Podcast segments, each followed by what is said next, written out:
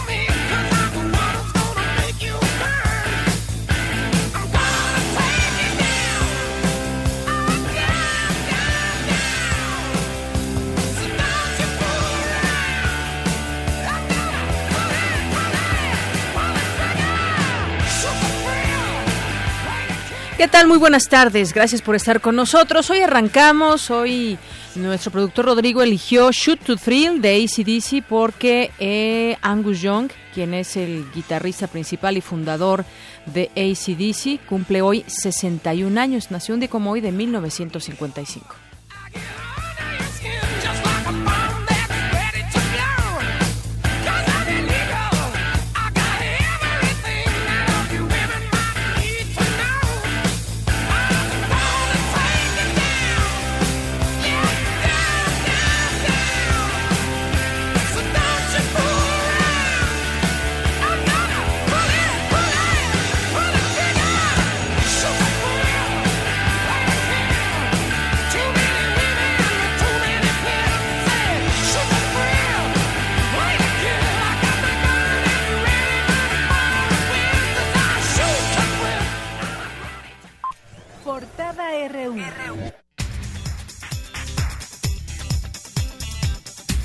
Y arrancamos con el resumen informativo de este día, el último día del mes de marzo, 31, 31 de marzo del año 2017. Nuestra portada universitaria, en el marco del Seminario Permanente sobre Trata de Personas, Jorge Volpi presentó un libro. A continuación, mi compañera Cindy Pérez Ramírez nos tiene un avance de esta información.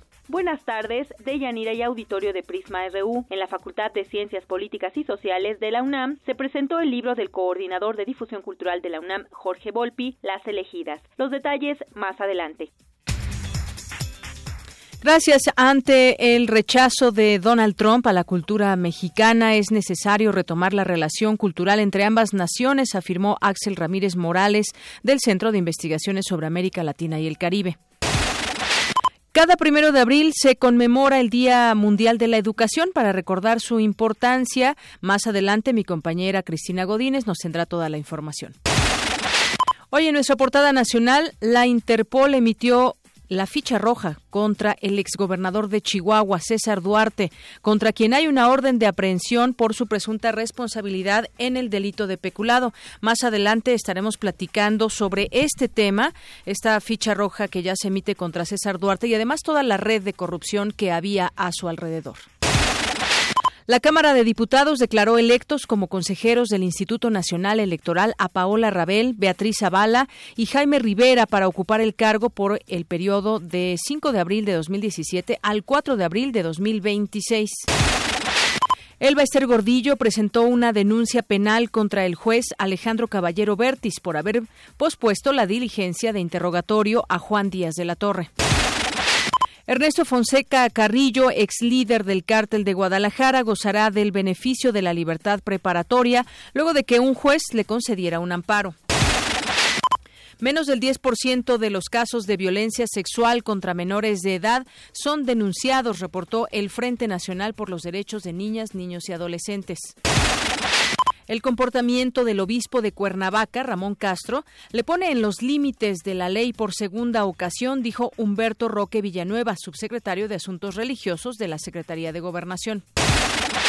400 soldados llegarán al estado de Tamaulipas para reforzar las acciones contra la delincuencia organizada durante los próximos meses.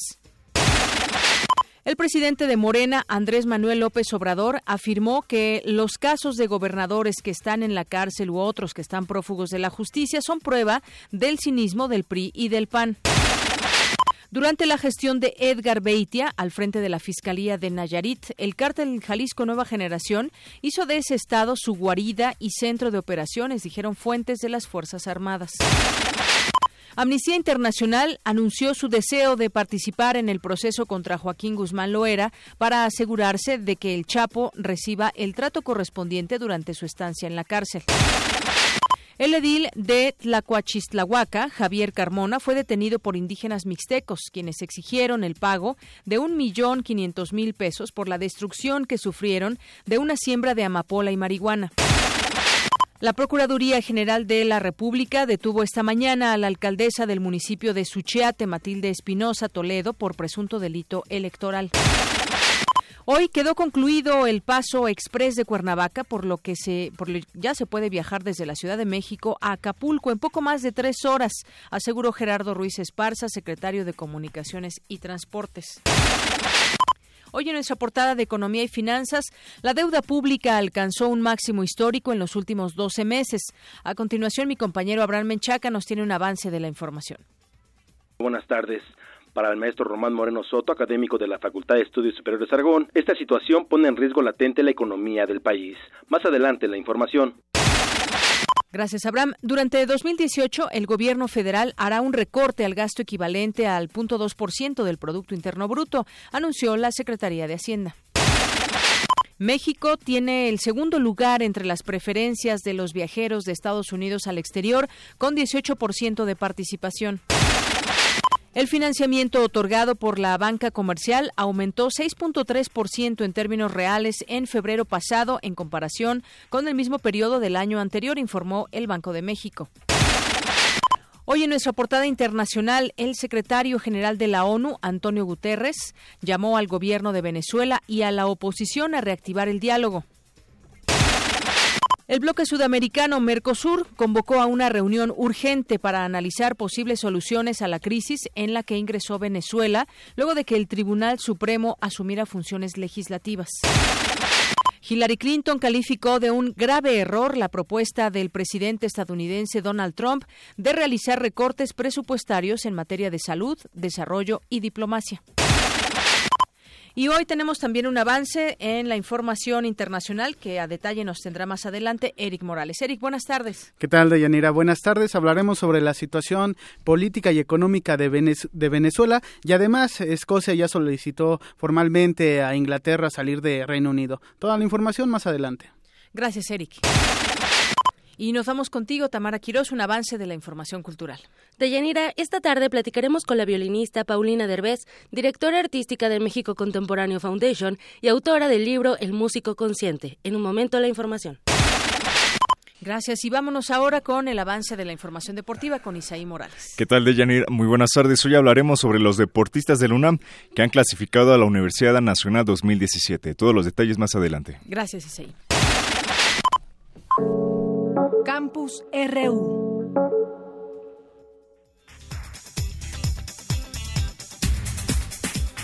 Es la una de la tarde con 11 minutos. Nos vamos a nuestro campus universitario de este viernes. La desaparición forzada es uno de los crímenes de lesa humanidad que vulneran a la sociedad.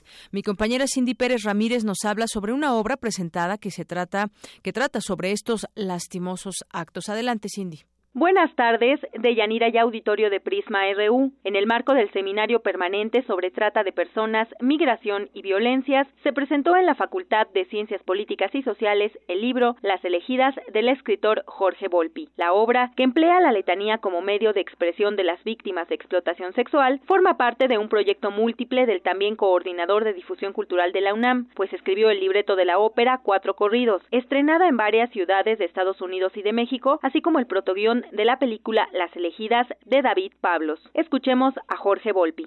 Es esta mezcla en el tratamiento precisamente de una historia tan terrible como es la historia de este trato, tráfico de mujeres, no solamente mexicanas, sino también ahora ya en Tenancingo, eh, centro y sudamericanas, sino tratar de contrastar eso con una forma que huyera lo más posible del amarillismo y que tratara de contarla en una vertiente, podemos llamarle lírica. Una novela no intenta cambiar el mundo, pero sí intentan en alguna medida, independientemente de que su objetivo principal sea contar bien una historia, aunque sea esta historia terrible, hacer conciencia en un lector que quizás lo haga en otros tantos más para tratar de que este fenómeno abominable no continúe expandiéndose en nuestros días. Por su parte, el coordinador de humanidades de la UNAM, Alberto Vital Díaz, se refirió al contenido literario de las elegidas. El texto está escrito también a manera, yo casi diría, como de estancias, la lectura es vertiginosa y eh, hay una serie de estrategias para que esto se logre, pero también, digamos, textos breves, pero muy, muy contundentes. Eh, entonces, ya escribir de esa manera es darse a sí mismo la obligación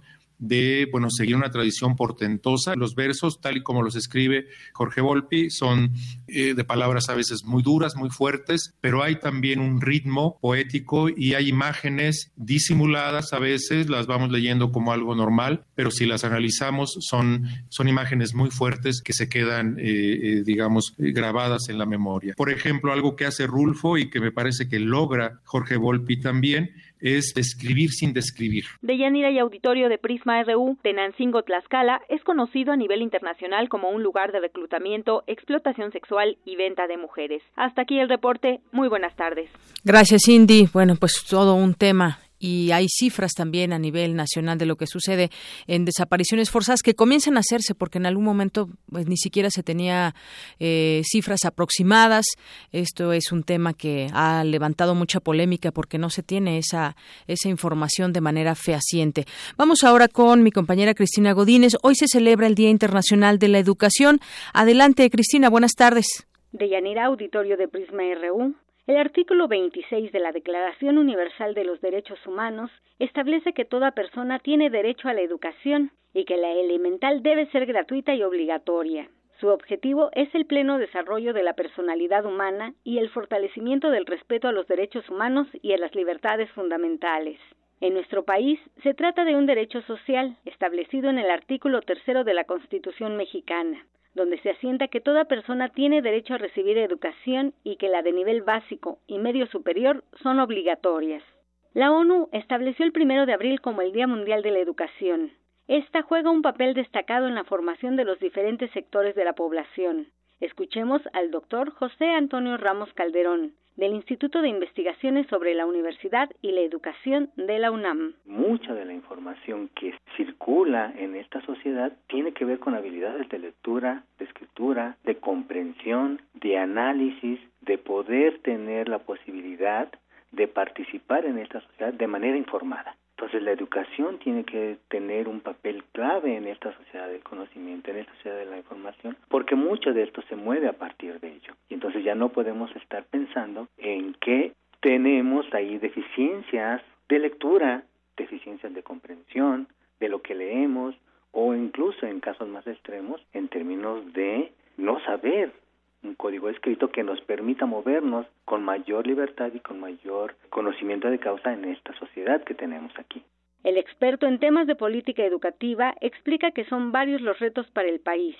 Más de 30 millones de personas que no tienen educación básica. Y tenemos también por ahí un problema histórico en términos de la población analfabeta, alrededor de 4 millones 750 mil personas que son analfabetas. Otra de las cosas que también tenemos nuestro país es de secundaria apenas. En términos de cobertura, la población de 3 a 5 años tenemos un 63% de niños que asisten a la escuela. De 6 a 14 es un 96.2%, de 15 a 17 es del 73.2% y en educación superior tenemos un 31.5%. También se conjuga con datos que nos arroja, por ejemplo, la prueba PISA, en términos de desempeño de nuestros jóvenes de 15 años. Los datos nos dicen que México sigue estando muy por debajo del promedio de OCDE, ¿no? Y es que México invierte el 6.8% del Producto Interno Bruto en educación, cuando la norma de la Ley General de Educación establece que debe ser de 8%. Para la investigación, el financiamiento tendría que ser del 1%, sin embargo, solo es de 0.39%. De Yanira, este es mi reporte. Buenas tardes. Gracias, Cristina. Muy buenas tardes. El Día Mundial de la Educación es mañana, mañana 1 de abril. Prisma RU. Queremos escuchar tu voz. Nuestro teléfono en cabina es 55 36 43 39. Nacional RU. Vámonos con los temas nacionales y ya se emitió una ficha roja contra César Duarte Jaques. Eh, la PGR solicitó a este organismo a la Interpol emitir la ficha para la búsqueda del exgobernador de Chihuahua en 190 países. Tiene una orden de aprehensión por su presunta responsabilidad en el delito de peculado. Y bueno, para hablar de ese tema ya tengo en la línea telefónica, le agradezco mucho, nos toma esta llamada a José Manuel Flores, el ex jefe de información de Radio Universidad Autónoma de Chihuahua. ¿Qué tal, José Manuel? Bienvenido, buenas tardes.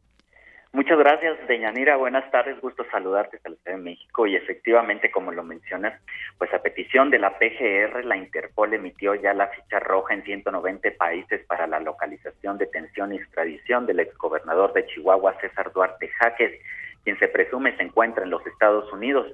Ayer corrió la versión de que el exfuncionario estatal ya había sido localizado por las autoridades sin embargo, momentos después, la Fiscalía General del Estado desmintió tal hecho.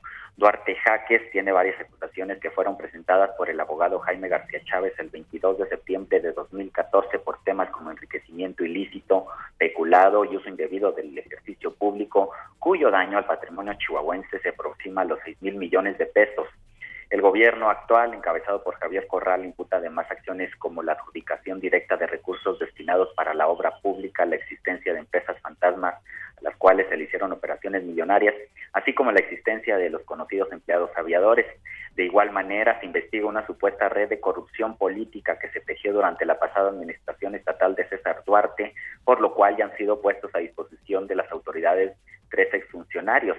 Se trata del exalcalde Javier García Pacheco, quien antes de tomar dicho cargo se desempeñaba como secretario de Obras Públicas del Gobierno del Estado y a quien se le acusa de haber aprobado y autorizado el 31 de diciembre de 2012 la enajenación de predios de la Reserva Territorial Ejido Labor de Terrazas a la empresa Grupo Industrial Constructor SADCB por un monto de 99 millones de pesos, cuando estos terrenos tenían un valor de 427 millones es decir, fueron vendidos por 328 millones de pesos menos de su valor real y estos habían sido donados al gobierno del estado para fin exclusivo de la construcción de vivienda habitacional popular. Precisamente de Yanira en estos momentos está en curso la audiencia de vinculación o no a proceso del exfuncionario Javier García Pacheco. También fue detenido Ricardo Yáñez, quien durante la administración de César Duarte ocupó varios cargos, entre ellos como director de vialidad, director del Registro Civil, secretario de Educación, Cultura y Deporte y titular de la Comisión Estatal de Vivienda, Suelo e Infraestructura,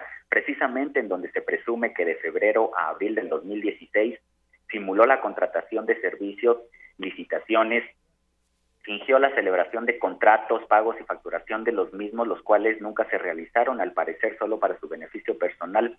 Esto por la cantidad de 246 millones de pesos, de acuerdo a información proporcionada por la Fiscalía General del Estado. La audiencia vinculación o no a proceso de Ricardo Yáñez será mañana junto con la de, Gerardo Villegas, el tercer exfuncionario que se encuentra ante las autoridades debido que al parecer mientras se desempeñaba como director de la Administración de Secretaría de Hacienda, dispuso de 250 millones de pesos que pertenecían a la Secretaría de Cultura, Educación y esto en complicidad con Ricardo Yáñez. Cabe mencionar de Yanira que esta mañana la casa de César Duarte amaneció pues, vandalizada con letras negras en las que se señalaba cárcel o muerte, priistas rateros. Hasta aquí mi reporte desde Chihuahua, de Yanira. Pues muchas gracias, eh, Manuel Flores. Eh, justamente, pues al hablar del tema de, de, César Duarte, pues nos remite a todo ese tema que se ha logrado conocer, a toda esta labor informativa que se ha hecho y que se le acusa hoy de peculado, ya se emitió esta ficha roja, incluso ayer salió un rumor de que podría ya estar detenido o a punto de detenerse, todavía no se, no se confirma ni, ni ni es verídica esta información, pero pues estaremos al tanto, sobre todo también por esta red que hay en torno, en torno a este tema de corrupción y de peculado, porque pues muchas veces la cabeza es el gobernador, pero también hay toda una red que se tejió al lado en, en su momento con César Duarte Jaques, y bueno, pues parte de ello nos has dado cuenta aquí con cantidades, el exalcalde, por ejemplo, también, y algunas detenciones que ya han habido, pues seguiremos pendientes de este tema que a todos nos interesa, José Manuel. Muchas gracias, doña Efectivamente, pues nosotros vamos a seguir aquí al pendiente de la información que surja al respecto y, por supuesto, pues llevando los reportes allá con ustedes con mucho gusto. Claro que sí. Muchas gracias, José Manuel. Hasta luego, que tengas buena tarde. Hasta luego, muy buenas tardes. José Manuel Flores, jefe de información de Radio Universidad Autónoma de Chihuahua.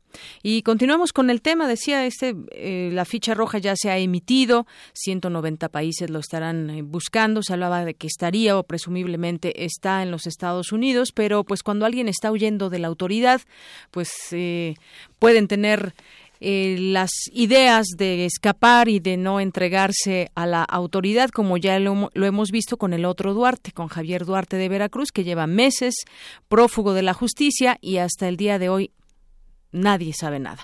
Bueno, pues continuando también con ese tema de, de, Chihuahua, hoy se publica que al definir por primera vez el presupuesto y las prioridades para su entidad, el gobernador Javier Corral recortó 560 plazas relacionadas con temas de seguridad, combate de delitos como policías ministeriales, agentes del Ministerio Público, peritos médicos y celadores de la Fiscalía General del Estado de Chihuahua.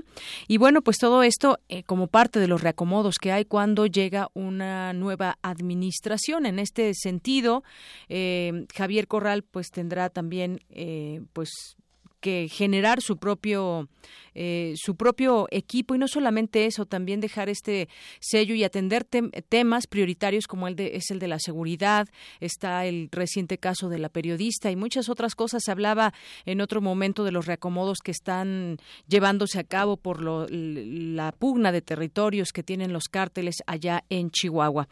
En otro tema, avalan en San Lázaro a tres consejeros nuevos del Instituto Nacional Electoral. La Cámara de Diputados aprobó a Dania Rabel Cuevas, Jaime Rivera Velázquez y Beatriz Zavala Pérez como nuevos consejeros de este instituto a propuesta del PRI, PAN y PRD respectivamente para ocupar estos eh, cargos hasta el 2026. El consenso entre los coordinadores parlamentarios de los tres partidos en San Lázaro se dio ayer por la mañana. Y Morena votó en contra del acuerdo para nombrar a los nuevos consejeros electorales debido a que consideró que las propuestas no son aptas para desempeñar el cargo y acusó que hubo opacidad en el proceso porque no se hicieron públicas las entrevistas a los aspirantes. Bueno, pues destacar lo que dice también este partido.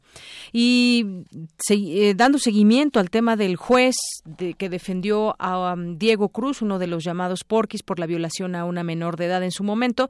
Bueno, pues hoy y ayer lo platicábamos, lo que hizo el Consejo de la Judicatura Federal, que había suspendido a este juez. Bueno, pues las comisiones de vigilancia y disciplina de este Consejo definieron que sí hay elementos para determinar que el juez, em, eh, quien suspendió eh, para ser investigado a través de un amparo que se otorgó a Diego Cruz, uno de estos jóvenes, pues no resolvió de acuerdo con la jurisprudencia sobre perspectiva de género en casos de violación ni tampoco con base en los tratados internacionales en la materia. Eso es lo que hacen este señalamiento. Fuentes oficiales confirman lo anterior y agregaron que desde el 23 eh, de marzo pasado, cuando el juez tercero de distrito emitió el fallo favorable a Diego Cruz, las comisiones del Consejo tomaron nota del asunto por el interés mediático del mismo y analizaron la sentencia para definir si el juzgador tomó en cuenta el andamiaje legal aprobado por la Suprema Corte de Justicia de la Nación y el previsto en los acuerdos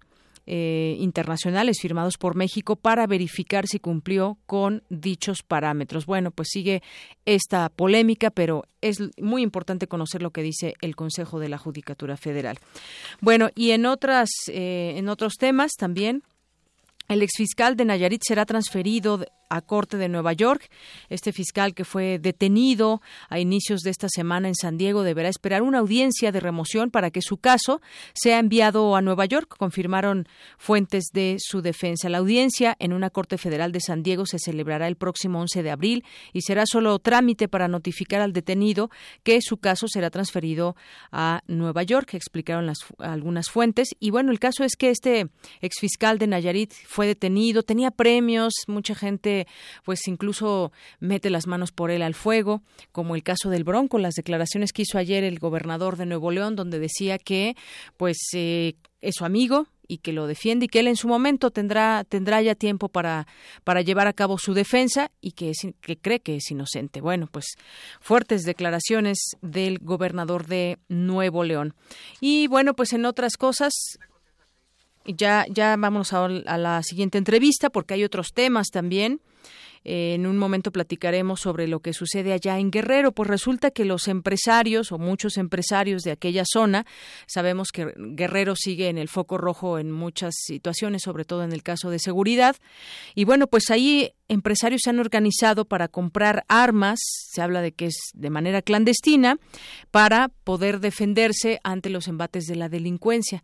Sabemos que allá pues está muy fuerte el tema del derecho de piso, las amenazas, los robos con violencia a muchas empresas y pues se quejan los empresarios, pero han levantado la voz en otros momentos, pero ahora pues deciden deciden eh, colaborar ellos con el tema de seguridad y entonces compran armamento. Además de lo que está sucediendo en esa zona, pues hay un edil de Guerrero donde que fue retenido y que se exige un pago por eh, que destruyó, mandó destruir cosecha de amapola y marihuana. Para platicar de este tema, ya tengo la línea telefónica te saludo con mucho gusto, Juan Angulo, director del periódico El Sur de Guerrero. ¿Qué tal, Juan? Buenas tardes. Buenas tardes, Deyanira. Bueno, pues yo empezaba con, con, con, este tema de los empresarios, Juan, que han comprado armamento y se habla de que es de manera clandestina para poderse defender ante los embates de la delincuencia. Platícanos sobre, sobre ello.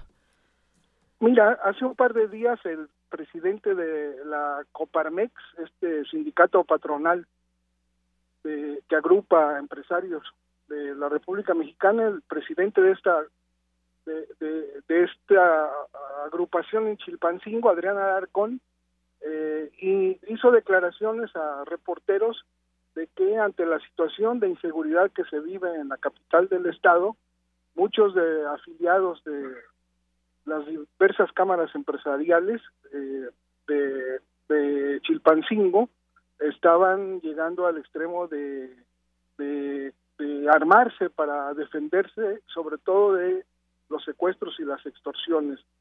Por el lo delicado del tema que es, los empresarios han venido em, eh, haciendo declaraciones al respecto, algunos de Acapulco también, incluso eh, han solicitado a la Secretaría de Defensa Nacional no solo que les dé permisos para la aportación de armas, sino que les dé incluso capacitación. Eh, la, la zona militar y la novena región eh, militar eh, han, eh, se ha negado a estas solicitudes. Y el tema resurgió, esto es algo viejo, esta demanda de los empresarios de querer armarse, el tema resurgió porque hace dos, tres semanas un ex líder de una cámara empresarial fue sacado de su negocio y apareció muerto dos días después en este contexto es que se dan estas declaraciones de del presidente de la Coparmex en, en Chilpancingo de Yanir. Así es, en este sentido, bueno, pues se dio esta nota que han comenzado a armarse de manera clandestina, pero aquí lo, lo grave de todo esto, y, si lo vemos desde una perspectiva legal, pues no se cuentan con los permisos de portación de arma de fuego, es lo que incluso ha declarado el presidente de la Confederación Patronal de la República Mexicana. Y bueno, pues esto, eh, el tema clandestino o, esa palabra, pues hace ruido dado que pues eh, quienes debieran tener seguridad por parte de las autoridades no, no organizarse entre los propios empresarios, pues parece ser que no está surtiendo efecto todo este tema que, pues, no sé cómo decirlo, tú como lo veas, que el gobernador pues todavía no puede con ese tema de la, de la inseguridad. Sí, pues es algo que rebasa, ¿no? Parece que está rebasando. eh, a, las autoridades, sobre todo en algunas zonas, ¿no? Chilapa es un caso. Sí. Eh, Acapulco cerró un restaurante muy muy importante, un centro de reunión, era una galería, o sea, había una galería donde se exponían permanentemente obras de pintores locales, se presentaban libros, y hace unos 10 días entraron hombres armados a este restaurante y los dueños dijeron, no, ahí nos vemos, no vamos a poner en riesgo a nuestros trabajadores y a nuestros clientes y cerraron, ¿no? Entonces sí es un problema complicado en algunos por los enfrentamientos entre grupos del crimen organizado y en otros lugares por eh, los secuestros y extorsiones de ciudadanos comunes, ¿no? En este caso que estamos tratando de empresarios. Así es, y es que se hablaba de tan solo en la capital, dos mil negocios que han bajado sus ventas en un 50% debido a la violencia y que incluso pues han tenido que despedir gente porque si ya no tienen las mismas ganancias, pues evidentemente no pueden sostener a toda a todos los trabajadores. Claro, claro, sí, es un problema grave en, Chilpancingo y en Acapulco sobre todo. Así es, en Acapulco, como mencionas, y que además viene Semana Santa, mucha gente, sobre todo pues los lugares cercanos de la Ciudad de México, pues mucha gente se desplaza para allá y, el tema de la seguridad preocupa, aunque bueno, pues sabemos que cuando es Semana Santa o, vacaciones, temporada vacacional, pues hay operativos especiales para darle seguridad a la gente, pero sin duda pues ha afectado también al turismo el tema de la inseguridad, Juan. Bueno, sí, tanto que ahora que terminó el eh, que estuvo el tianguis turístico, este, esta feria comercial muy importante, un tema recurrente de, expositores, de agencias de viajes fue el de la inseguridad, ¿no? Tanto que el secretario de Turismo Enrique de la Madrid eh, reveló que está en marcha la este, el diseño de un modelo de seguridad específico para los sitios turísticos del país. Y es una frase muy importante, dijo, si nosotros resolvemos el problema de la inseguridad, eh, eh, México se va a convertir en una eh, potencia turística eh, de, primer nivel. Así es, y que yo creo que yo creo que ya lo es, pero aquí hay pues que tratar de eso, de mantener también ese ese nivel de seguridad que la gente pueda ver, tanto mexicanos como extranjeros. Será imbatible en Turismo México, fue la expresión que utilizó de la Madrid. Muy bien. se resuelve el problema de la inseguridad, yo creo que tiene toda la razón. Oye, Juan Angulo, eh, quisiera platicar también contigo otro tema. Eh, pobladores eh, han retenido a un alcalde, esto en la comunidad de Juquilita, ubicada en la zona serrana de Tlacochistlhuaca, que retuvieron en la celda de la comisaría municipal al alcalde Juan Javier Carmona, debido a que no les ha construido algunas obras, pero también estamos hablando de la destrucción de sus sembradíos eh, la destrucción por parte del ejército en estas operaciones de destrucción de plantíos de amapola están muy molestos y pues piden un millón y medio de pesos. Sí, bueno, había habido una información imprecisa y algo confusa, pero ayer el propio alcalde eh, dio su versión de qué fue lo que ocurrió. Eh, el domingo habían ido a la comunidad Chicayán, Yucucani, eh, en los límites con Oaxaca, habían ido el secretario de Obras y trabajadores para eh, eh, responder algunas demandas de la población. Fueron retenidos.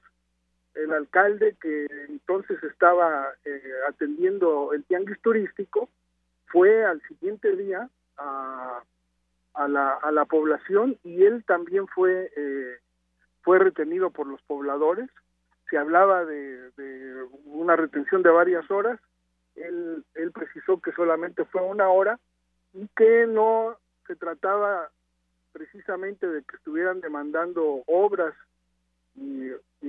para la comunidad, sino que le demandaban que intercediera para que se les pagara un millón y medio de pesos como indemnización por la destrucción de sus cultivos por soldados del ejército. Esto fue lo que pasó en esta en esta zona de Yanira.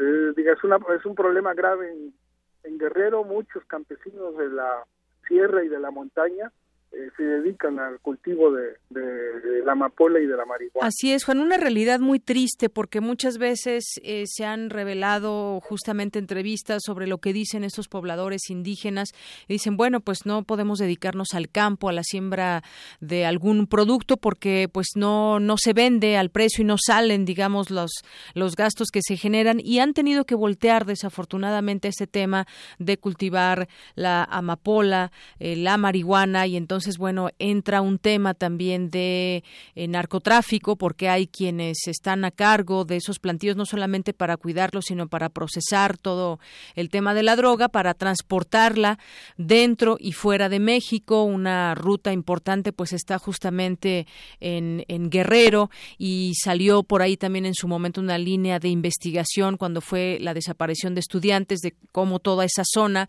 pues está copada de plantíos de, amapola y estas rutas de, de, la, de la droga. Es sin duda un tema muy, muy fuerte en donde pues son los pobladores los que también participan cuidando estos, estos plantíos. Sí, sí, es un problema social antes que, en primer lugar, antes que delincuencial, ¿no? Eh, hay muchos años ya de abandono del campo, eh, los precios de, de, los cultivos básicos no, no alcanzan para satisfacer las necesidades de los campesinos y esto ha hecho que se extienda el cultivo de estupefacientes. De por sí, Acapulco de Guerrero ha sido una zona de cultivo, pero nunca eh, con tanta fuerza se han alcanzado las extensiones que se tienen ahora, ¿no? que abarca no solo la sierra, sino también la zona indígena de la montaña, como es el caso que estamos ahorita comentando. Así es. Bueno, ahí con los pobladores indígenas mixtecos. Bueno, pues yo te agradezco mucho, Juan, que nos des una perspectiva de lo que sucede allá, ese tema de la, eh, pues, de la inseguridad que prevalece allá en, en, Guerrero y, pues, veamos también las autoridades deberán tener un plan a, a corto, mediano y largo plazo que quisieran ver, sobre todo la gente de Guerrero, pues ya los frutos de lo que se dijo en su momento en campaña y ahora, pues, ya como gobernador Astudillo en este este, en ese tema que es un pendiente que seguirá ahí hasta que no se hasta que no vayan cambiando las cifras poco a poco. Sí, claro, ya son muchos años, 11 años de violencia ininterrumpida en, Guerrero. Así es. Juan Angulo, un gusto platicar contigo. Sí, gracias. Hasta luego, Deyanira. Saludos. Hasta luego. Muy buenas tardes. Juan Angulo, director del periódico El Sur de Guerrero. Y justamente nuestro Vox Populi de hoy es ¿qué opinas de que los empresarios en Guerrero se armen? Y esto, esto fue lo que nos contestaron.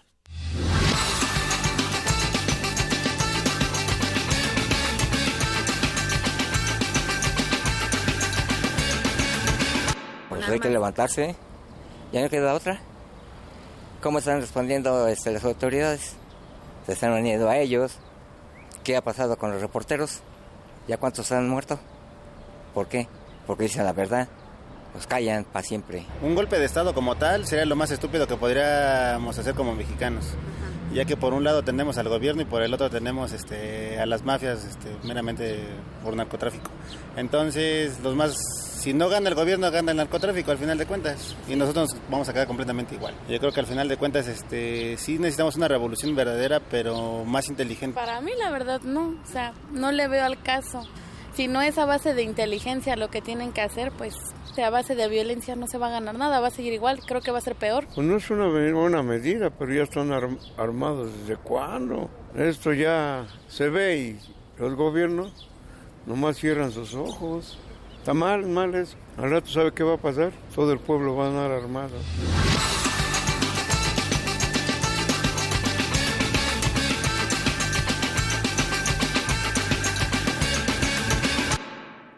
Continuamos con algunos otros temas nacionales. Ahora que se dio esta detención de Edgar Beitia, ex fiscal de Nayarit, bueno, pues también se habla de que solapó un cártel durante su gestión. El cártel Jalisco Nueva Generación hizo de este estado su guarida, centro de operaciones. Es lo que han señalado algunas fuerzas armadas, según mandos militares que solicitaron el anonimato. Eh, este cártel almacenaba en Nayarit cargamentos de cocaína y precursores de drogas sintéticas soviéticas que desembarcaba en Manzanillo, procedentes de Centro y Sudamérica. Bueno, pues cosas que también tendrá que explicar el, fiscal por el tipo de delito que se le ha fincado y la introducción de droga a Estados Unidos. Bueno, pues la eh, organización de Nemesio Ceguera, alias El Mencho, también usaba Nayarit para fabricar heroína y metanfetamina, según se sabe, en laboratorios clandestinos similares a los que el cártel Jalisco Nueva Generación asentó en Michoacán.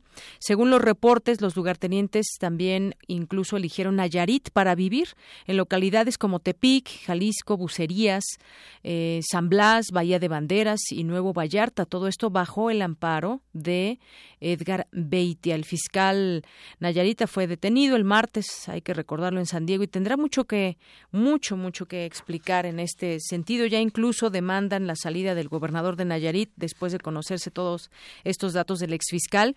Y bueno, pues mientras tanto permanecerá este exfiscal encarcelado en San Diego hasta que se determine en una audiencia si, si las autoridades federales pueden trasladarlo a la ciudad de Nueva York para enfrentar cargos por tráfico de drogas, como le comentábamos hace un momento. Y bueno, pues también en, en más temas y ligados también a, a estas detenciones y el tema de las drogas, pues quedaría, otorgan un amparo al conocido como Don Neto, eh, Ernesto Fonseca Carrillo, quedaría libre, condenado a 40 años de prisión por el secuestro, tortura y homicidio de Enrique Kiki Camarena. Eh, de la Agencia Antidrogas de Estados Unidos y del piloto Alfredo Zavala recibió hoy el beneficio de la libertad condicional, es lo que se da a conocer el día de hoy. Y pues esta información que publica Milenio dice que la resolución fue emitida por la magistrada del primer tribunal colegiado en materia penal, con sede en Zapopan, Jalisco, y el amparo de Don Neto Fonseca Carrillo, eh, pues incluye, instruye al juez primero de distrito en ejecución de penas de la Ciudad de México a que inicie el incidente de libertad preparatoria a favor del ex líder del cártel de Guadalajara. Hay que recordar que pues fue condenado a 40 años de prisión por los homicidios y sin embargo en julio del año pasado abandonó durante la madrugada el reclusorio federal número 2 de Occidente para ser ingresado a su casa del Estado de México, domicilio aprobado por un juez para su confinamiento. Al llegar a Toluca, una ambulancia realizó su traslado hacia su domicilio en Atizapán, donde cumpliría los nueve años que le restaban de condena de los 40 originales que se le han dictado desde 1985. Así que obtiene un amparo y en este sentido quedaría libre. Bueno, pues así las cosas también con este caso que pues incluso entre las investigaciones que hay, algunas figuran en torno a que ni siquiera fue él el que el que torturó y, y mató a Kiki Camarena, sino que habría habría sido pues el propio gobierno de Estados Unidos, algún integrante que bueno, se manejaban tantas cantidades de dinero, pero bueno, eso ha quedado solamente así como parte de las investigaciones que muchos periodistas también han tratado de llegar a la verdad. Es la una con 45 minutos. Prisma RU. Para nosotros, tu opinión es muy importante. Síguenos en Facebook como Prisma RU. Global RU. Y nos vamos con Eric Morales, que nos tiene toda la información internacional para comentar el día de hoy. Adelante, Eric.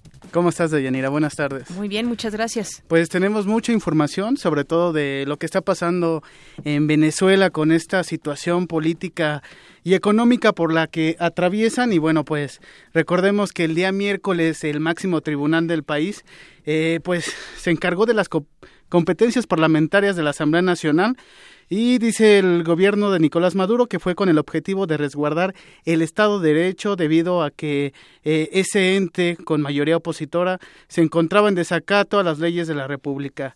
Y bueno, esto ha desatado numerosas manifestaciones y reacciones internacionales. Y para que nos hable de cómo se encuentra la situación de Venezuela, tenemos en la línea telefónica a la periodista Laura Castellanos. Ella eh, pertenece al medio de comunicación CNN. Y bueno, la saludamos con mucho gusto. Buenas tardes, Laura, ¿cómo estás? Sí, buenas tardes, ¿cómo están? Un placer saludarles.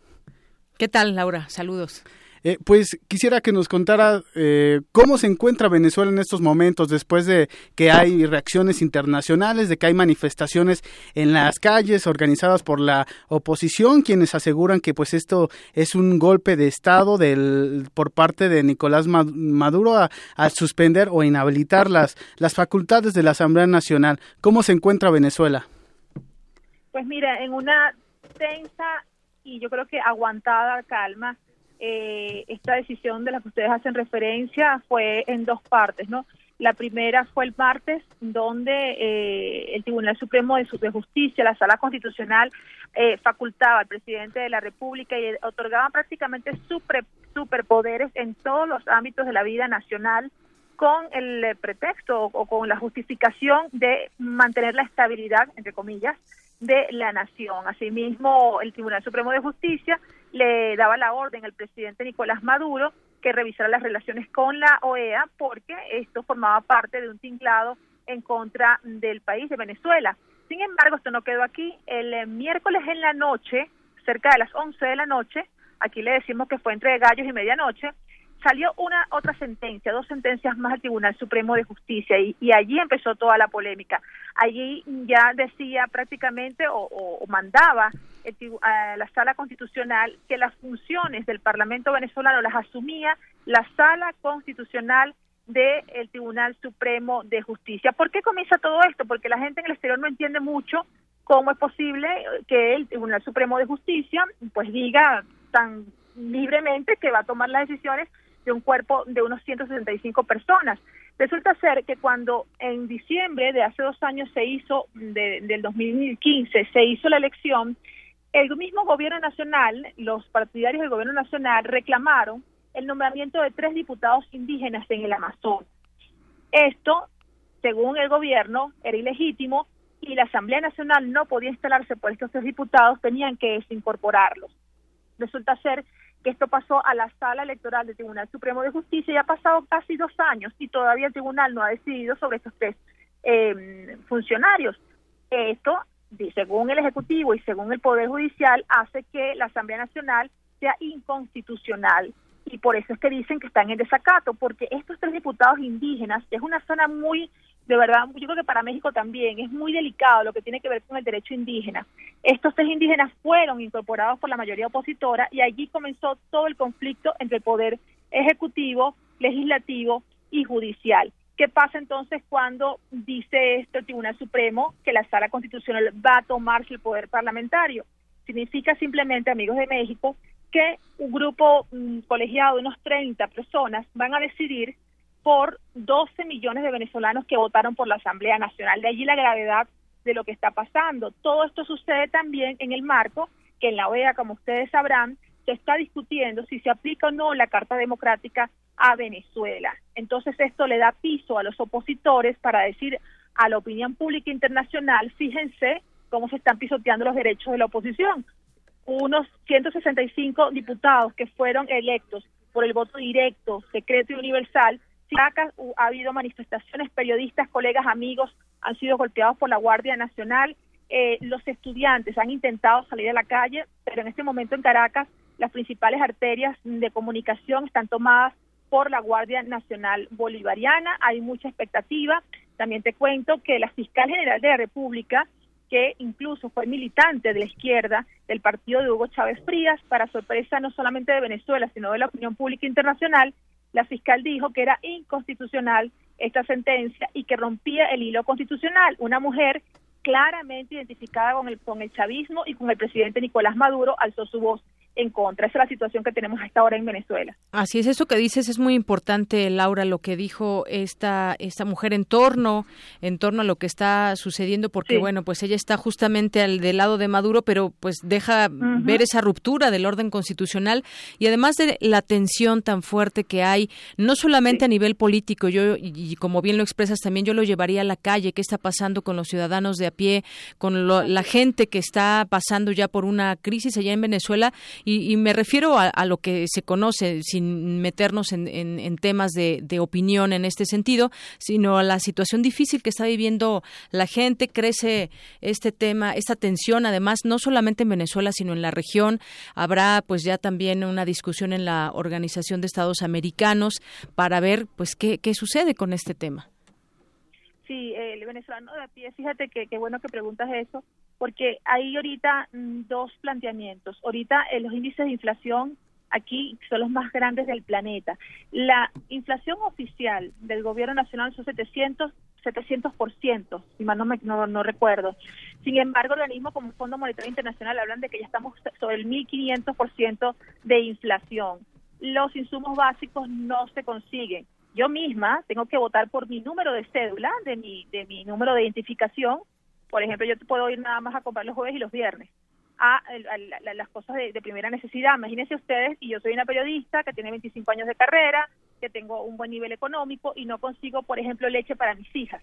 Te hablo como una venezolana de a pie.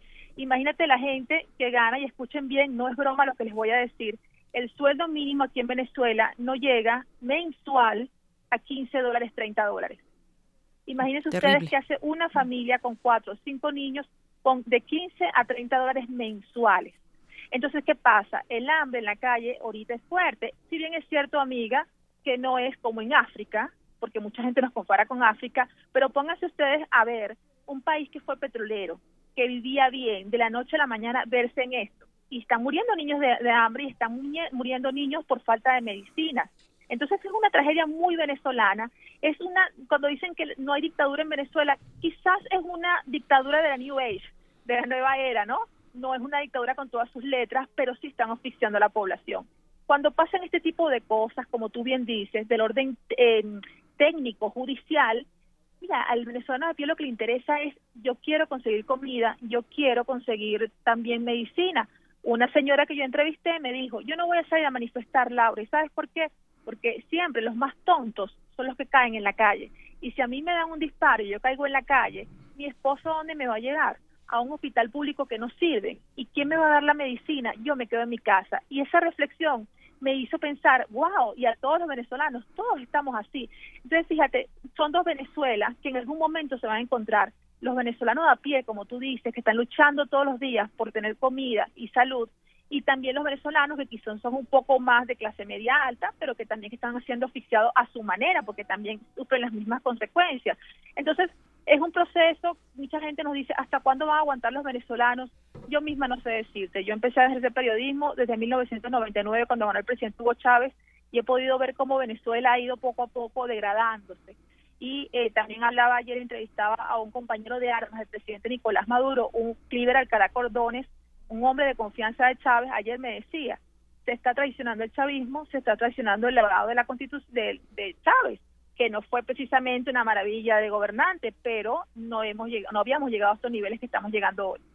Oye, Laura, y en ese sentido, ¿cuál ha sido la respuesta del gobierno de Nicolás Maduro? Primero, ante las movilizaciones que hay no solamente en Caracas, sino en numerosas ciudades del país, y también ante esta, digamos, presión internacional primero por la, la, OEA, después también ya la ONU condenó pues e, es, estas indicaciones del gobierno venezolano. Y, y, bueno, pues así se han sumado la Unión Europea, también Mariano Rajoy en España, numerosos mandatarios han dicho que pues esto, esto es un, un intento o es un ejercicio de golpe de Estado. Fíjate algo, siempre cuando Venezuela es muy acontecida, y ustedes lo saben de un tiempo para acá, siempre cuando pasan cosas así, te lo digo como periodista de política, siempre la primera jugada del presidente Nicolás Maduro al día siguiente es convocar una rueda de prensa con medios internacionales e invita al cuerpo diplomático. Fíjate qué interesante lo que pasó esta mañana. Anoche se convoca a los, a los eh, funcionarios acreditados diplomáticamente en el país a la Cancillería de la República a una reunión. Te cuento qué pasó. Solamente se presentaron 10 embajadores. 10 embajadores no tengo los nombres ahorita, pero los puedo decir rápidamente mientras te pregunto, te comento. Diez embajadores y las demás eh, países enviaron simplemente eh, representantes legales. Entonces ahí tú ves que el piso que el presidente Nicolás Maduro siempre ha hecho, el fue tanta la situación, aquí lo tengo, fíjate, Cuba, Haití, Bolivia, Surinam, Rusia, Bielorrusia, Corea, Ecuador, China y Nicaragua son los únicos países que enviaron eh, a sus embajadores formales. Esto hizo que este primer movimiento del presidente Nicolás Maduro se suspendió, se suspendió el, el encuentro con el cuerpo diplomático porque ya no, no hubo convocatoria. La segunda movimiento que se esperaba era la de la fiscal general de la República, o mejor no digamos movimiento. La primera persona que salió a declarar oficialmente fue la fiscal. De hecho, fue transmitido por el canal del Estado, que es de Venezuela Televisión. Para sorpresa creo que de los propios chavistas, en plena declaración, la fiscal Luisa Estela dice, esto es la ruptura del hilo constitucional. Creo que también fue un gran golpe para el presidente Nicolás Maduro, el segundo golpe del día. Ahorita en horas de las tardes se espera que el, de hecho ya estamos sobre la hora, él convocó un encuentro con sus partidarios para defender al país del injerencismo, de la supuesta intervención que se quiere hacer con la ayuda de la OEA. Este sería el tercer paso que él daría el día de hoy. Vamos a ver cómo sale, pero está muy complicado a nivel diplomático y a nivel interno también para el presidente Nicolás Maduro. La gente en la calle sigue sostenida, los estudiantes están en la calle desde temprano tratando de manifestar, pero la ciudad ahorita está totalmente militarizada, sobre todo las grandes capitales del país, que son San Cristóbal, que es al occidente del país, y también Caracas pues sin duda una situación difícil la que atraviesa Venezuela eh, estos días. Y bueno estaremos al pendiente de todo lo que acontezca en, ese país este sudamericano. Muchas gracias Laura Castellano. Sabemos que estás a punto de, entrar al aire allá eh, en Venezuela y te agradecemos mucho que nos hayas regalado unos minutos para Prisma RU de Radio UNAM. Gracias y espero que no me caiga cadena presidencial lo que puede pasar ahorita. Gracias. Gracias, hasta luego que salga a informar, pues como periodista, lo que está viendo en las calles, el análisis, todo lo que está pasando en Venezuela. Así es, y bueno, importante también lo que eh, haga la prensa, prensa internacional al respecto de, este tema, que desde luego pues eh, es un tema que importa mucho a Latinoamérica y también a varias regiones del mundo, ¿no? Así es. Y bueno, pues ¿Te parece si vamos con las breves internacionales para saber qué otra información eh, sucedió este viernes acá en, en este planeta que conocemos como Tierra? Este domingo se llevará a cabo la segunda vuelta electoral para elegir presidente en Ecuador. El candidato socialista Lenin Moreno cerró su campaña en la que pidió el voto por un país para todos y sin privatizaciones. Enviaré a la Asamblea Nacional la ley anticorrupción para que los corruptos de ayer y los corruptos de ahora vayan a la cárcel. Por su parte, el candidato conservador Guillermo Lazo pidió un cambio para Ecuador. Cambio es evitar que el Ecuador viva lo que hoy está viviendo Venezuela, la dictadura de un partido político. Eso es cambio. A través de una carta, la primera ministra de Escocia, Nicola Sturgeon, solicitó a su homóloga inglesa, Theresa May, un nuevo referéndum de independencia para su país. El gobierno de Donald Trump apeló la decisión de un juez federal estadounidense que bloqueó el nuevo decreto antimigratorio del presidente. 22 personas muertas fue el saldo de un atentado con coche bomba en un mercado al noroeste de Pakistán. Ahí está la información y bueno, el lunes traeremos los resultados de la segunda vuelta electoral allá en Ecuador, que será importante para saber quién es el sucesor de Rafael Correa. Muy bien, Eric. Muchas gracias. Hasta el lunes. Nos escuchamos el lunes. Gracias.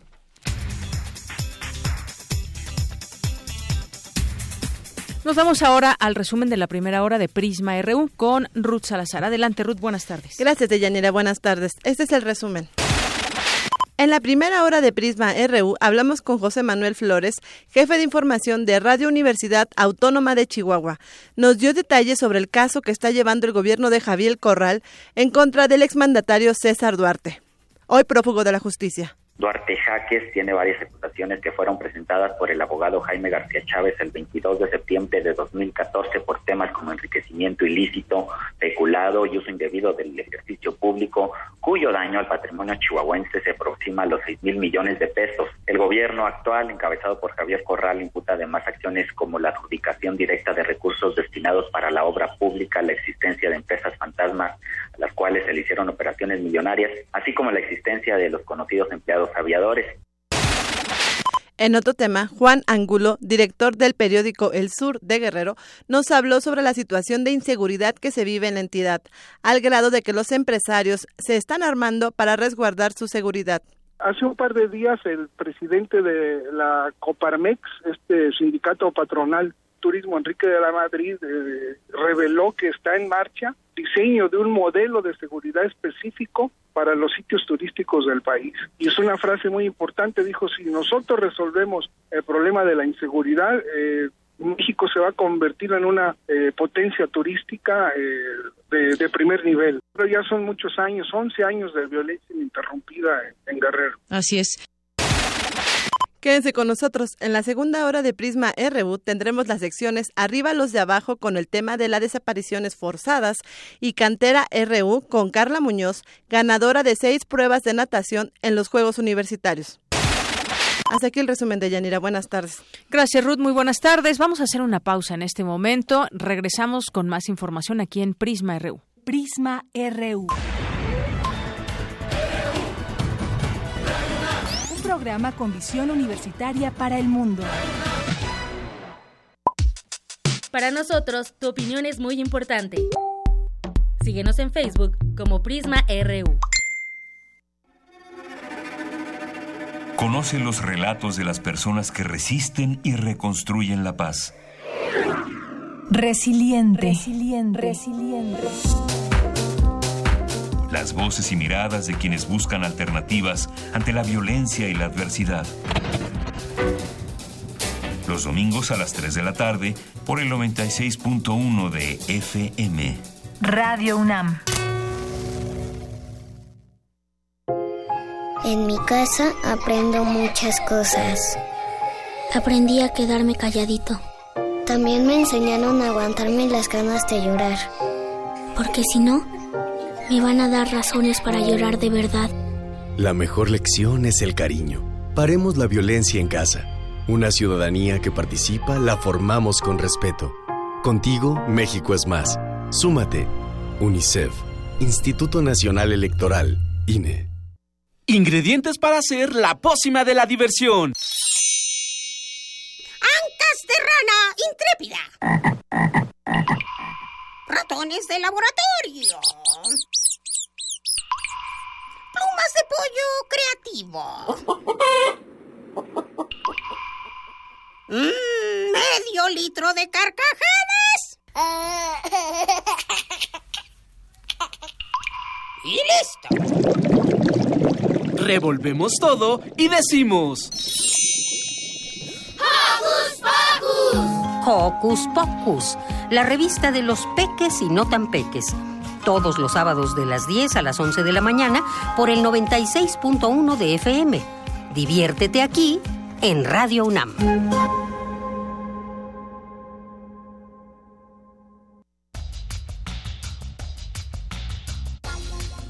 Abierta la exposición Constitución Mexicana 1917-2017, Imágenes y Voces, compuesta por documentos, pinturas, esculturas, fotografías, libros interactivos, películas y música. La muestra recrea el proceso de creación y la vigencia de la Carta Magna desde la perspectiva cultural. La exhibición puede visitarse en la Galería de Palacio Nacional, Zócalo, en el Centro Histórico de la Ciudad de México.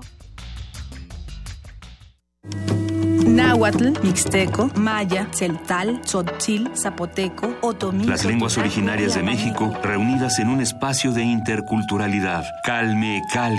Calme Cali. Acompáñanos a conocer las diferentes culturas indígenas de nuestro país en voz de sus hablantes. Todos los jueves a las 10 de la mañana. Retransmisión domingo 15.30 horas. Por el 96.1 de FM. Radio UNAM.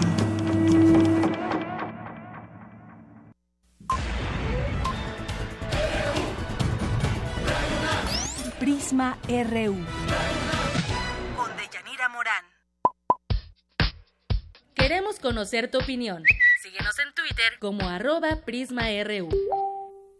Continuamos aquí en Prisma RU. Saludos a todas las personas que nos siguen a través del 96.1 de FM y en www.radionam.unam.mx.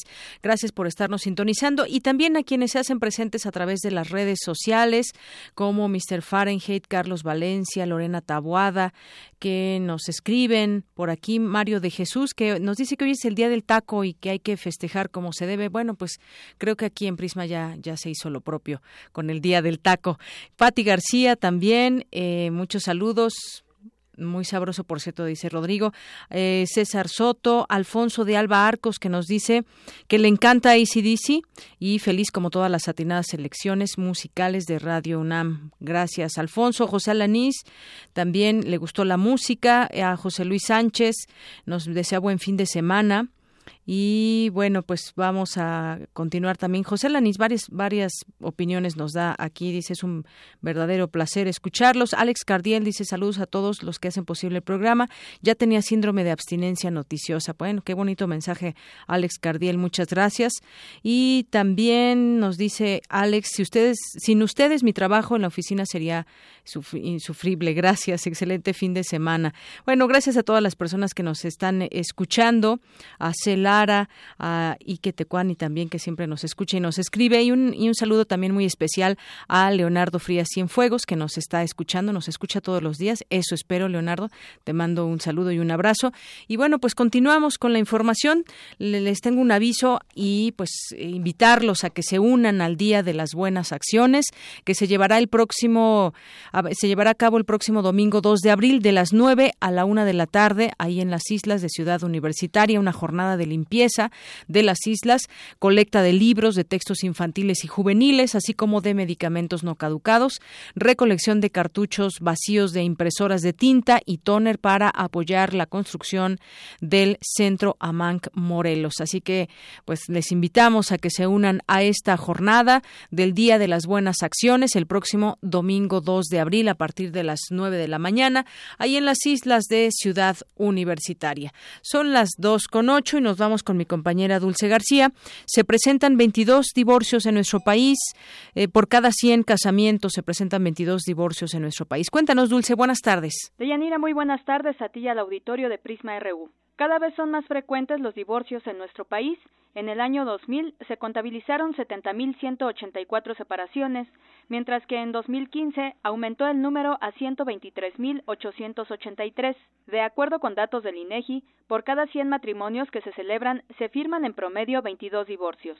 Una de las razones es que se está presentando un choque de mentalidad entre lo que antes significaba ser una buena mujer y lo que es ahora. La doctora Kenia Sánchez Cepeda, académica de la Escuela Nacional de Trabajo Social, considera que existe un concepto equivocado de la ideología de género. En la promoción y difusión de los derechos de las mujeres y de esta idea o de esta agenda sobre cómo caminar en, equidad, hay, hay también otros temas importantes que hablar sobre paternidad responsable, sobre las nuevas masculinidades, sobre la redistribución de tareas y de responsabilidades familiares y que eso efectivamente a nivel de la dimensión familiar ha causado eh, por esta mala información también que se ha difundido en medios y en voces, en discursos públicos, pues ha causado yo creo que confusión en las parejas. Otra de las razones que se dan es la validación del divorcio express en 2008, y es que antes se tenían que comprobar múltiples causas para que el juez aprobara el divorcio, tales como infidelidad, violencia, impotencia, maltrato o problemas de alcoholismo.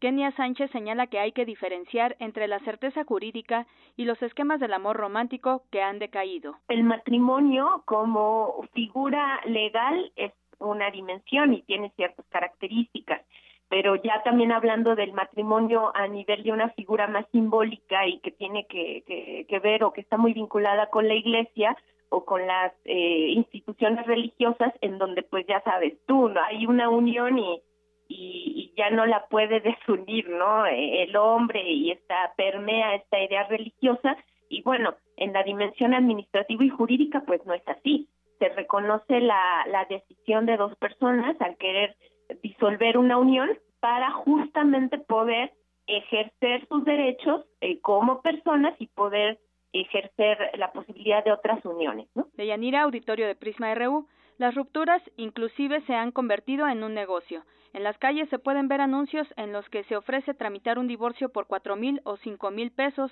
y hasta con facilidades de pago. Los roles de género juegan un papel importante en este tema, lo que se puede notar en cómo han evolucionado los esquemas de amor y pareja. Hasta aquí el reporte. Muy buenas tardes. Gracias, Dulce. Buenas tardes. Prisma RU.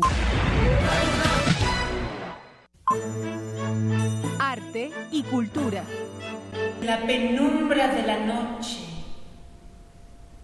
la luna refleja su faz misteriosa en las aguas taciturnas del lago nocturno, llevándome con su canto a un lugar sin tiempo y sin espacio.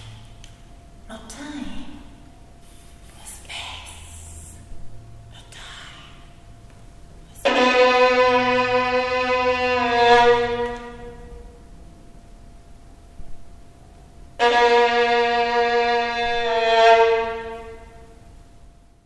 Tamara, buenas tardes. Muy buenas tardes, Deyanira, te saludo con mucho gusto, al igual que el auditorio. Esta tarde así entramos a esta sección de arte y cultura y también nos acompaña en la línea Paulina Derbez. Ella es violinista y directora artística de México Contemporáneo Foundation. Paulina, muy buenas tardes y gracias por acompañarnos. Paulina, ¿me escuchas? Ah, muy buenas tardes, Paulina, y te agradecía por acompañarnos. Igualmente, muchas gracias por la invitación. Entraremos en contexto. Eh, Paulina, estudiaste en México. Sí. Luego te fuiste a Suiza. Formas parte del dúo Luna Derbez Salazar. Así es. Eres miembro también de la Filarmónica de Ontario y autora del libro El músico consciente, pro- eh, prologado por el escritor Jorge Volpi, coordinador también de difusión cultural de la UNAM. Sí, así es. Para que nos platiques del músico consciente, me gustaría preguntar, ¿cómo podemos armonizar nuestro cuerpo con la mente y las emociones? Bueno, eh, es todo un proceso y es cómo abordar eh, la ejecución musical a partir de esa armonización. Entonces, lo que el músico consciente quiere ofrecer son herramientas de cómo utilizar la mente, las emociones y el cuerpo en pro de un estudio efectivo y disfrutable. Entonces, eh, en cuanto a la parte mental, todo problema, ya sea técnico o musical, se resuelve primero en la mente y después con el instrumento. En la parte emocional se relacionan los elementos de la música clásica con la naturaleza para que el músico desarrolle su campo emocional y se vuelva un actor sonoro en escena. Y en la parte física es verse a uno mismo como un atleta sonoro, es decir, realizar ejercicios físicos antes, durante y después de cada estudio y de cada interpretación, pues la base para una técnica eficaz yace en nuestro bienestar corporal y no en las horas de estudio. ¿Cómo llegaste a esta conclusión, Paulina? Es, es un tema interesante en cómo llegaste para eh, lo que tuviste que pasar para llegar a, a esto, a este libro. bueno, lo que tuvo que pasar es que yo a los eh, 19 años seguí mis estudios de perfeccionamiento en Lugano, Suiza, y ahí eh, con el maestro que estaba estudiando en aquella época, ahí es donde topé con, pared. Es decir, que aunque ya había viajado por el mundo y ya estaba en un conservatorio a nivel profesional estudiando, eh, me di cuenta que no sabía estudiar que mi único método era de rápido lento y eso creaba un sinfín de tensiones. Entonces eh, tuve que dejar después de dos años de estar con él, tuve que dejar el violín dos meses eh, y en ese tiempo reflexionando, eh, estaba un día reflexionando, bueno, ¿por qué? ¿Por qué de estas tensiones? ¿Por qué de esta barrera entre mí misma y la música, entre mí misma y el violín? Y entonces surgió en mi mente el pensamiento, todo está en la mente. Entonces fue un momento de epifanía para mí. Y en ese momento lo más fuerte es que yo cerré los ojos y me vi a mí misma tocando tensa. Entonces quiere decir que como cada clase me decían, estás tensa, estás tensa, yo lo había creído y mi inconsciente lo estaba recreando a nivel físico.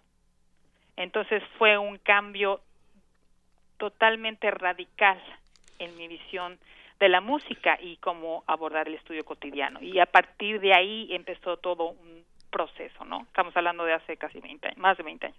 Paulina, es, es como pelearse con un amigo, ¿no? O sea, el violín, tu amigo, te peleas con él, y, y pero ¿qué haces precisamente, ¿no? Para, para reanudar esa relación con tu mejor amigo y fue esta parte, ¿no? De, Exactamente, de yo creo que obviamente la distancia de estar un par de meses sin el instrumento, de esta reflexión, de esta epifanía que me llegó a nivel mental, eh, también a nivel emocional, me llegó, pues un día estaba paseando en los bosques de Suiza y empecé a tocar sin tocar, es decir, empecé a hacer los movimientos eh, del concierto de Brahms, pero sin el instrumento. Y ahí me di cuenta que tenía un campo emocional, que mi campo emocional no era únicamente el miedo a, a equivocarme, ¿no?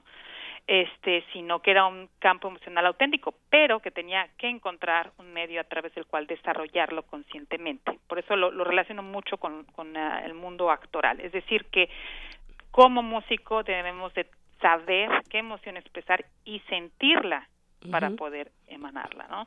Y todo esto, obviamente, con el paso de tiempo, pues mi relación con la música cambió muchísimo y con el instrumento también, ¿no?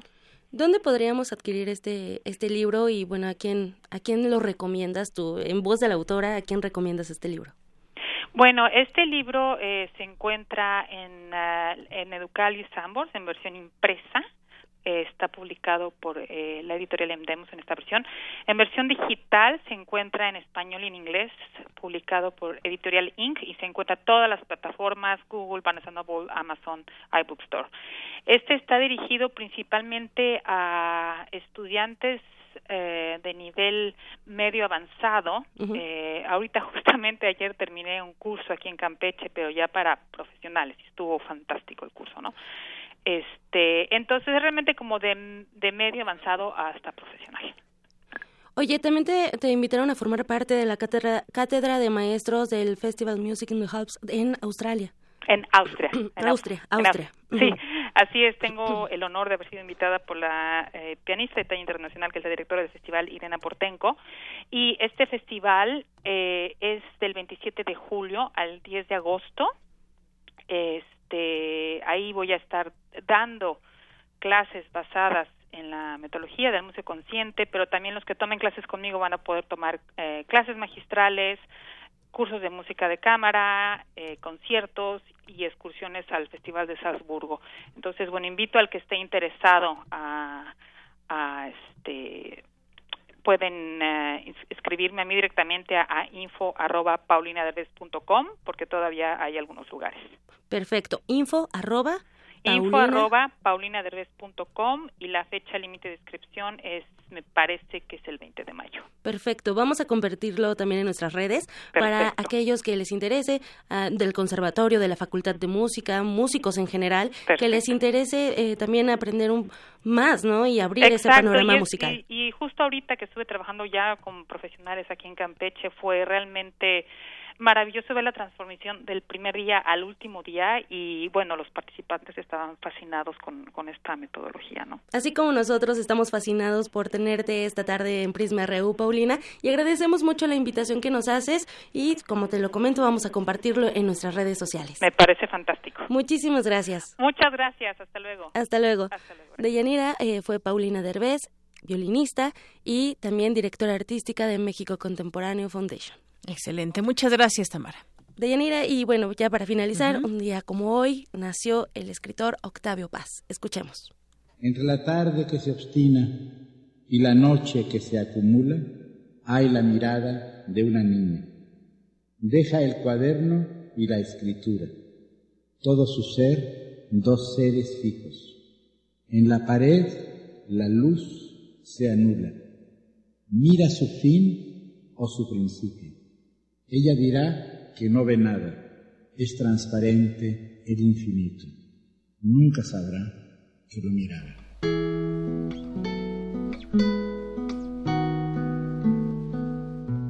31 de marzo de 1914 nació el escritor Octavio Paz. Egresado de la Facultad de Filosofía y Letras de la UNAM, junto con Pablo Neruda y César Vallejo, conformó la triada de grandes poetas que tras el declive del modernismo lideraron la renovación de la lírica hispanoamericana del siglo XX. A los 17 años, publicó sus primeros poemas en la revista Barandal y dirigió las publicaciones Taller e Hijo Pródigo. Después de publicar Luna Silvestre y No Pasarán, poemario dedicado a la Guerra Civil Española, editó Raíz del Hombre, Bajo tu clara sombra, Entre la piedra y la flor y A la orilla del mundo. Durante la década de 1950, publicó los libros El laberinto de la soledad, un retrato personal en el espejo que refleja una parte fundamental de la sociedad mexicana. El arco y la lira, el libro de prosa de influencia surrealista Águila o Sol y Libertad bajo palabra. En 1990, la Academia Sueca otorgó el Premio Nobel de Literatura al también diplomático por su escritura apasionada y de amplios horizontes, caracterizada por la inteligencia sensorial y la integridad humanística. De sus últimos ensayos cabe destacar La llama doble, El Pachuco y otros extremos, Vislumbres de la India y Sor Juana Inés de la Cruz o Las trampas de la fe.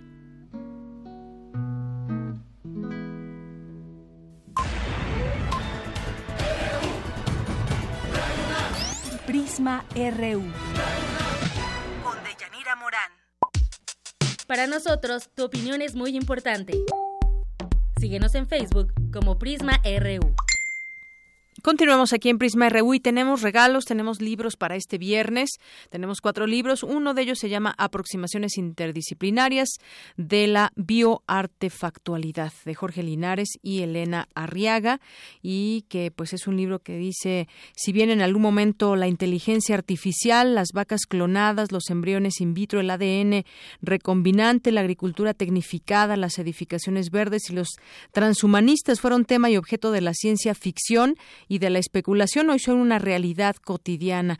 Bueno, es parte de lo que dice este libro. Si alguien quiere leerlo, pues eh, por Twitter se van a regalar, ya ahí está muy pendiente Tamara Quirós, para que le hagan llegar su nombre y le digan qué libro les interesa. Hay otro más, debate jurídico ambiental sobre los derechos de los animales, el caso de Tlacuaches y Cacomixtles versus perros y gatos en la Reserva Ecológica del Pedregal de San Ángel de Ciudad Universitaria. Y bueno, pues comenten también, eh, háganos un comentario y su nombre completo para que se puedan llevar uno de estos libros. Otro es Ser indígena en México, Raíces y Derechos, una encuesta nacional de indígenas. Y otro más, Imaginarios de la, de la Migración Internacional en México, una mirada a los que se van y a los que llegan el comentario que nos hagan, que sea abajo de la publicación de el Twitter, que es a través de arroba prisma.ru que se van a ir estos libros. Dos con veintitrés minutos y nos vamos ahora a nuestra sección del día de hoy con mis, compañeros Virginia Sánchez y Antonio Quijano que entrevistaron a Carla Muñoz, estudiante del Colegio de Ciencias y Humanidades Plantel Sur y ganadora de seis pruebas en los pasados Juegos Universitarios. Esto es Cantera RU.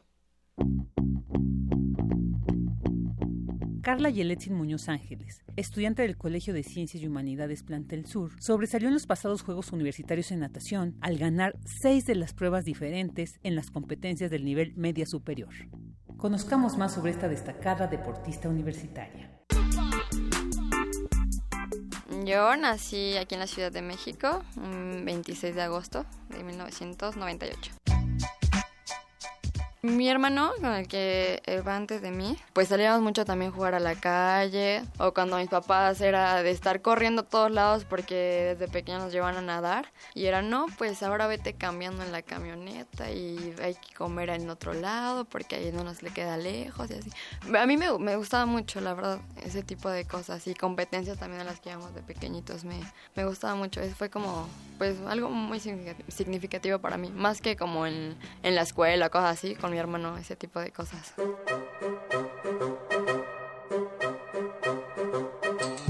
A mí me metieron a nadar ahí en la alberca de Ecuazur a los dos años, me dijo mi mamá.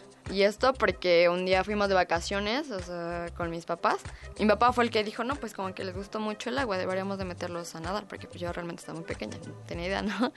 Fue ahí, me quedé como hasta los siete años. Pues yo llegué ahí a los ocho años, normalmente fue donde como empecé a nadar ya un poco más, más fuerte, el entrenamiento ya era diferente. Y pues fue un día que fuimos a hacer las pruebas, de hecho igual me la hizo el profesor Raúl Porta y este pues fue el que nos dijo, pues sí, sí se pueden, sí se pueden quedar, están en buenas condiciones para aprender a nadar todavía. La verdad es que yo hice el examen dos veces, porque yo antes, cuando era más pequeña, me gustaba mucho la cocina. Entonces yo le dije a mi papá, pues quiero estudiar gastronomía. Me dijeron, bueno, pero tú intentas hacer el examen y cosas así. Y pues igual así, la verdad. No le dije a mi papá tampoco. Pero yo no quería, la verdad, al principio estudiar en una escuela así y pues era el examen, la verdad es que dije, bueno, pues me habían dicho que si no me podía quedar en esta, igual me iban a pagar como la otra. Y entonces, pues no lo contesté muy bien, la verdad. Pero, pues mi papá y mi entrenador, junto con el profesor Raúl Porta, hablaron conmigo y me dijeron que, o sea, o sea, no estuvo bien lo que hice, que debería hacer el examen otra vez porque, o sea, era, me iba a beneficiar después estar estudiando en la UNAM y nadar en la UNAM y ya, pues volví a hacer el examen, pero así yo realmente dije, no, pues quiero CCH. En mis tiempos libres, pues me gusta mucho ver películas ahí en la casa con mi hermana y pues con su esposo también luego nos ponemos a ver así casi cuando puedo, un buen de películas, la verdad. Pero pues luego también salgo con mis amigos o cosas así. Tampoco soy, bueno, no soy mucho de, de salir como a fiestas, porque la verdad es que estás cansado así de toda la semana y cuando llega viernes dices, ay, viernes, o sea, no quieres salir ni desvelarte más, o sea, a veces solo llegar a dormir y comer mucho y descansar. Me he tenido que organizar, este, pues sí, más, más que ahorita que ya es como mi último semestre y busco subir más mi promedio, la verdad. Pues, o sea, las, haciendo las tareas que ese mismo, ese mismo día me dejan, o sea, hacerlas así para no dejar que se me junten. Luego, la verdad, hay veces que sí llego muy cansada de entrenar y prefiero dormirme, así, dormirme, pero despertar como a las 3 o a las 4, dependiendo de cuánta tarea tenga, y hacerla. Escucho de, de todo un poco, la verdad. Me gusta la electrónica también. Últimamente no sé por qué me ha gustado mucho como esas cosas de rap y hip hop. y pues es más, bueno, también escucho cosas de pop, pero es, tengo como momentos que hay veces que me gusta, también escucho de todas veces, digo, quiero escuchar algo como de rock, bueno, eh, esta vez se me antojó escuchar algo de electrónica y así, pero realmente sí escucho como cosas variadas. También dependiendo cómo me siento ese día. Van del bastón. Otro que se llama Simpson. Este, me gustan ellos dos o Guadalupe. Me agrada. Y este, me gustan ese más o menos tipo de Eminem también me gusta, la verdad. Sí, me gusta mucho Mayor Laser. Entonces, este, hay canciones que me prenden así, o sea, me hacen como concentrarme en mi prueba, pero a la vez estoy como pues animada, ¿no? Motivada en ese momento con la canción más que nada lo tomo como aprendizaje, porque en cada competencia, o bueno, compites, tratas de dar como lo mejor de ti en cada prueba, pero la verdad, también, o sea, digo aprendizaje porque o sea, ahí puedes ver qué lo que hiciste mal para cuando tengas otra competencia, o sea, corregirlo, ¿no? O trabajar en eso en tus entrenamientos y dentro de la temporada. Las competencias, pues sí, o sea, más que nada son como aprendizajes para mí. Yo digo que, o sea, si lo quieres realmente lo vas a hacer. Tú vas a ver las, o sea, vas a hacer todo lo que tengas como a tu alcance, vas a organizarte y es todo ese tipo de cosas para hacerlo. Más que nada es como sí tener disciplina, pienso, porque um, es como decía mi compañero, tienes que dar también, tienes como un 50-50 para que pues puedas salir bien en tus cosas, ¿no? También a mis entrenadores, pero no solo como al mío, también a todos los que están ahí en el alberca, este, porque en algún momento este, me brindaron como el apoyo o me permitieron entrenar con ellos algunos días cuando no venía el mío, tenía que ir temprano a otro lado, cosas así. Y pues porque también las competencias como que te dicen, oye, vi que te falló como esto, ¿no? Ah, gracias. O, oye, vi que no hiciste como esto, puedes mejorar haciendo esto. Entonces es como a todos los que están ahí. Y pues también a mis papás, mi familia y a mi hermano, mi hermano Tonatio sobre todo. Para Radio UNAM, Virginia Sánchez y Antonio Quijano.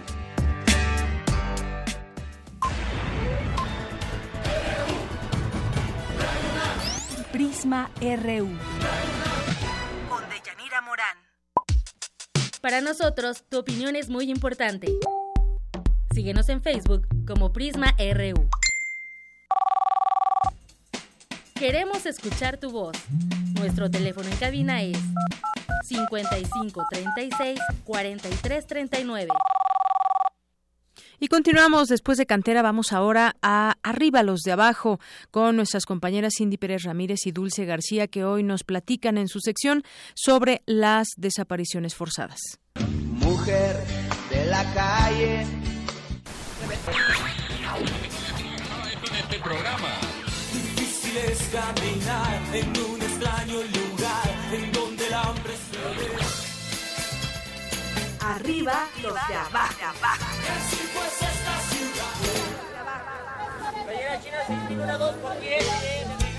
Que alguien me diga si ha visto a mi esposo. Preguntaba la doña. Se llama Ernesto y tiene 40 años. En la mañana del 7 de mayo, Nepomuceno deambulaba solo en medio del descampado que alojó a los caminantes. Cargaba como estandarte una cartulina con las fotografías de cuatro jóvenes. Bajo su chamarra guardaba un sobre amarillo con más imágenes y el expediente de su hijo, Jorge Mario Moreno León, de 18 años, desaparecido desde el 1 de julio de 2010, junto con dos de sus amigos, José Francisco Mercado Ortega y Giovanni Otero. Mario Enrique Díaz, el cuarto joven del cartel, fue asesinado. Lo que acabamos de escuchar fue un fragmento del capítulo Las voces de la guerra de Daniela Pastrana, que forma parte del libro Entre las cenizas de la organización Periodistas de a pie. Esto a propósito del tema que abordaremos hoy en Arriba los de Abajo, las desapariciones forzadas en nuestro país. ¿Dónde están? ¿Quién o quiénes se los llevaron? ¿Por qué? ¿Y cuándo regresan? Auditorio Cindy, muy buenas tardes. Aquellas personas que son desaparecidas por agentes estatales o con el consentimiento del Estado, que las detienen por la calle o en su casa y después parece que nadie sabe dónde se encuentran, hacen falta a sus seres queridos, a su comunidad, nos hacen falta en realidad a todos. Son las propias familias las que han conformado agrupaciones o colectivos para coordinar sus esfuerzos de búsqueda y de exigencia de sus derechos. Existen, Dulce y Auditorio, al menos 24 colectivos en México. Los familiares se amachinan. Y precisamente esa es la palabra de la semana, amachinarse. De acuerdo con el vocabulario de mexicanismos de Joaquín García y Casbalceta, se le da la acepción de encapricharse, aferrarse al propio dictamen, acaso aludiendo a la proverbial obstinación del macho o mulo. Resisten. Pero para conocer cómo se vive una desaparición forzada, ¿qué les parece si escuchamos el testimonio de Jocelyn? Eh, soy Jocelyn Orgen, pertenezco a Familiares en Búsqueda María Herrera, a la Red de Enlaces Nacionales y a un proyecto que estamos realizando de acompañamiento psicosocial que se llama Uniendo Cristales. Yo tengo a mi papá desaparecido desde hace tres años. Él es ex trabajador de Luz y Fuerza.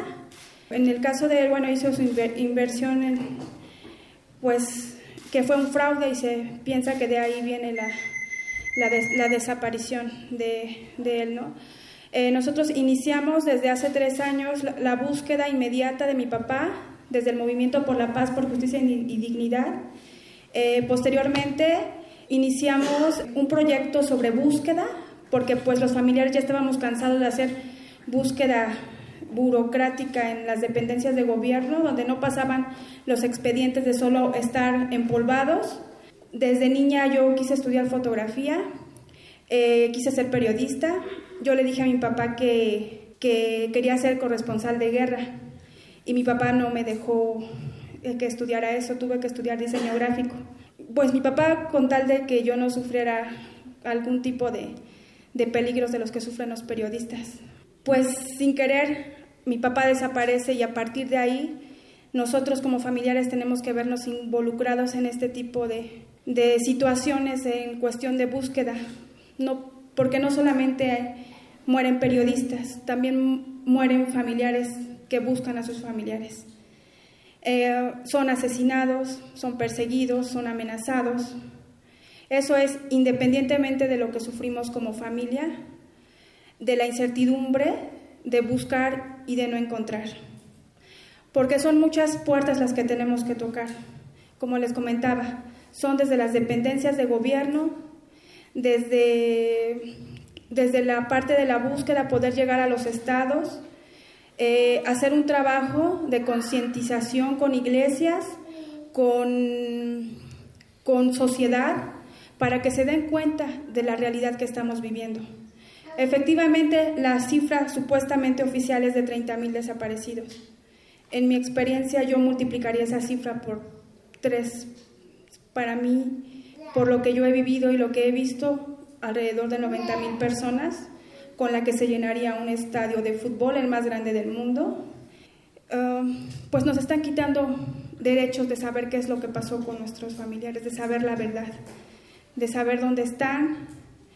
Eh, la constante agonía por la que viven los familiares, por la que pasan los familiares, es muy grande.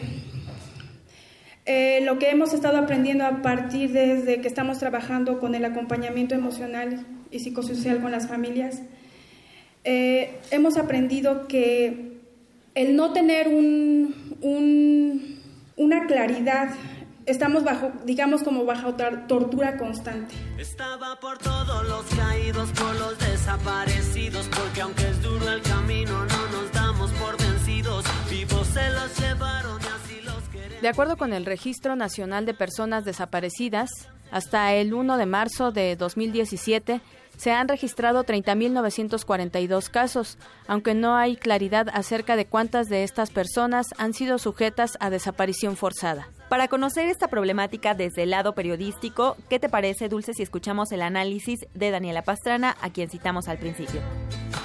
Yo pienso mucho en estas familias, en lo que vi ayer en, Chilapa, que era un lugar que debería ser considerado pueblo mágico, que deberíamos estar presentando ahí libros culturales, porque era un lugar de tradición, de muchas tradiciones, y lo que está es todos los días eh, expuesto a balaceras, absolutamente militarizado, y nadie voltea a vernos. Si uno entiende lo que significa esto, si uno entiende lo que significan esas ausencias, o como los señores de Tierra Blanca que buscaban un huesito y que decían, es que no sé si quiero que le hagan la prueba de ADN para confirmar lo que dice la PGR, porque si le hacen la prueba de ADN, como es un pedazo de hueso lo único que tengo, y ocupan todo el hueso, ya no voy a tener ni el hueso para hacer mi, mi mi tumba. Y en el caso de las señoras que todavía no encuentran ni el diente y que salen y buscan y buscan en fosas, pero también buscan en ministerios públicos, buscan en burdeles. Hay un señor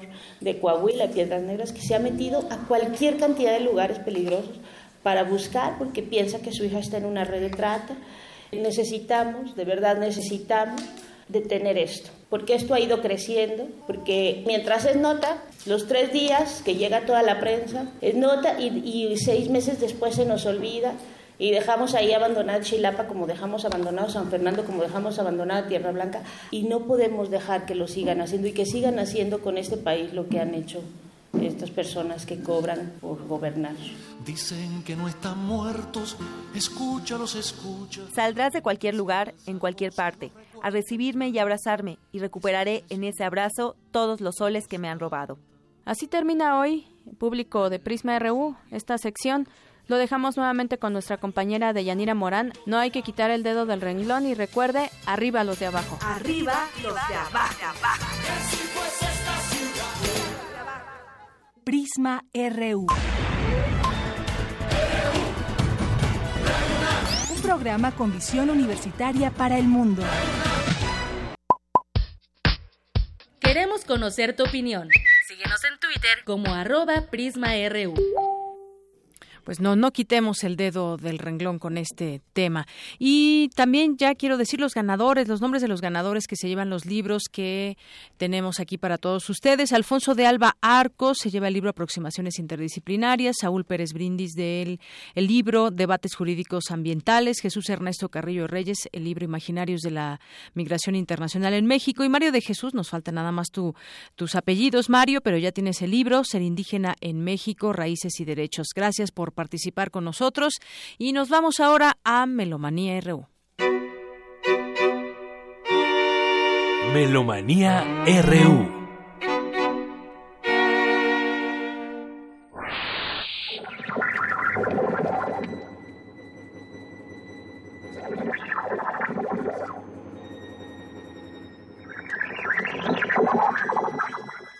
¿Qué tal, Dulce Wet? ¿Cómo estás? Pues. ¿Qué sonidos? Maravillada de lo que puede ser Radio Ruido, una composición apenas del 2017 que va a ser un estreno para acordeón y medios electroacústicos de Rodrigo Martínez, un joven compositor nacido en 1992 que interpreta Eva Sellner.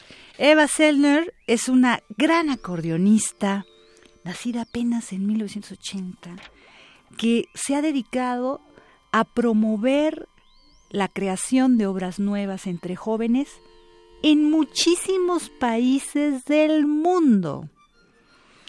Eh, esta chica ha venido varias veces a México, tiene 20 años de que la primera vez que vino en 1997 y en ese entonces pues empezó tocando como música europea y ahora ha promovido en cada una de las escuelas, facultades, este, y, digamos, colegios o centros de estudio de superiores, ha promovido esta composición. Entonces mañana, aquí en nuestra sala Julián Carrillo la tenemos a ella, porque hicieron eh, varias convocatorias entre el año pasado y en este en varias escuelas. Tiene un proyecto que se llama Caja de Viento, que es su acordeón. Es tan grande el acordeón que muchos pueden pensar que es un no es acordeón, que es otro tipo de bandoneón y todo. No, porque tiene puros botones, no tiene. Ella lo mandó a hacer inclusive.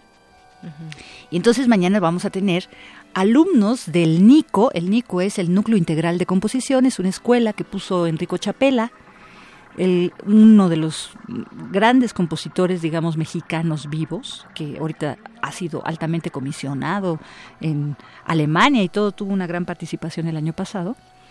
Pero bueno, esta escuela especialmente nació primero con la idea de eh, hacer música para cine y a lo largo de sus escasos, ¿qué serán? Cinco o seis años de vida, ya han grabado cinco o seis discos con grandes artistas y los principales, digamos, intérpretes de música nueva.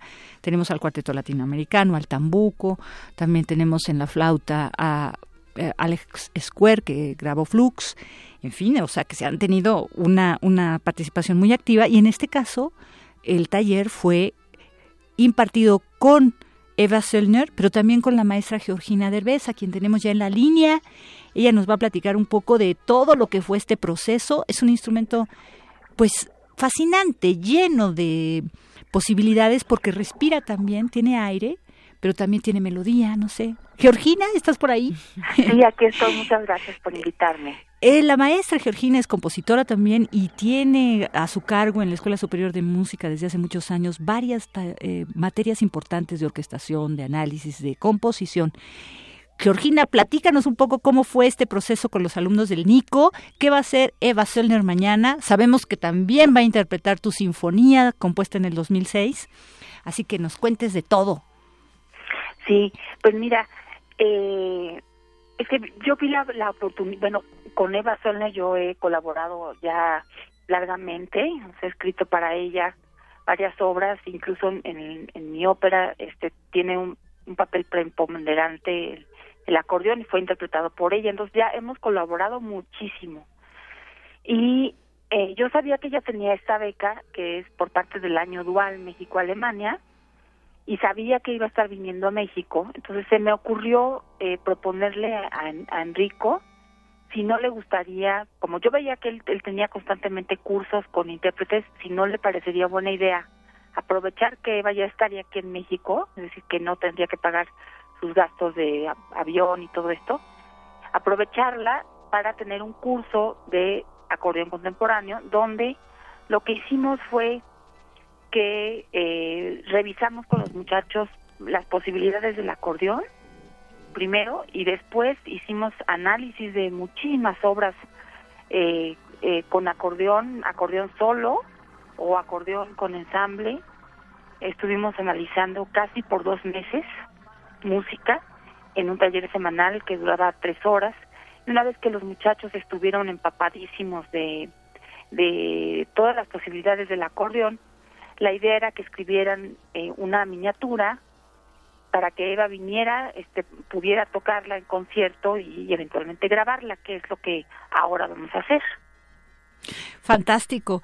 Así que bueno, pues mañana te tendremos a ti también y en conjunto con los otros eh, ocho y eh, jóvenes compositores y Eva Söllner en el concierto aquí en la sala Julián Carrillo, entrada libre. Están todos invitados. ¿A qué hora?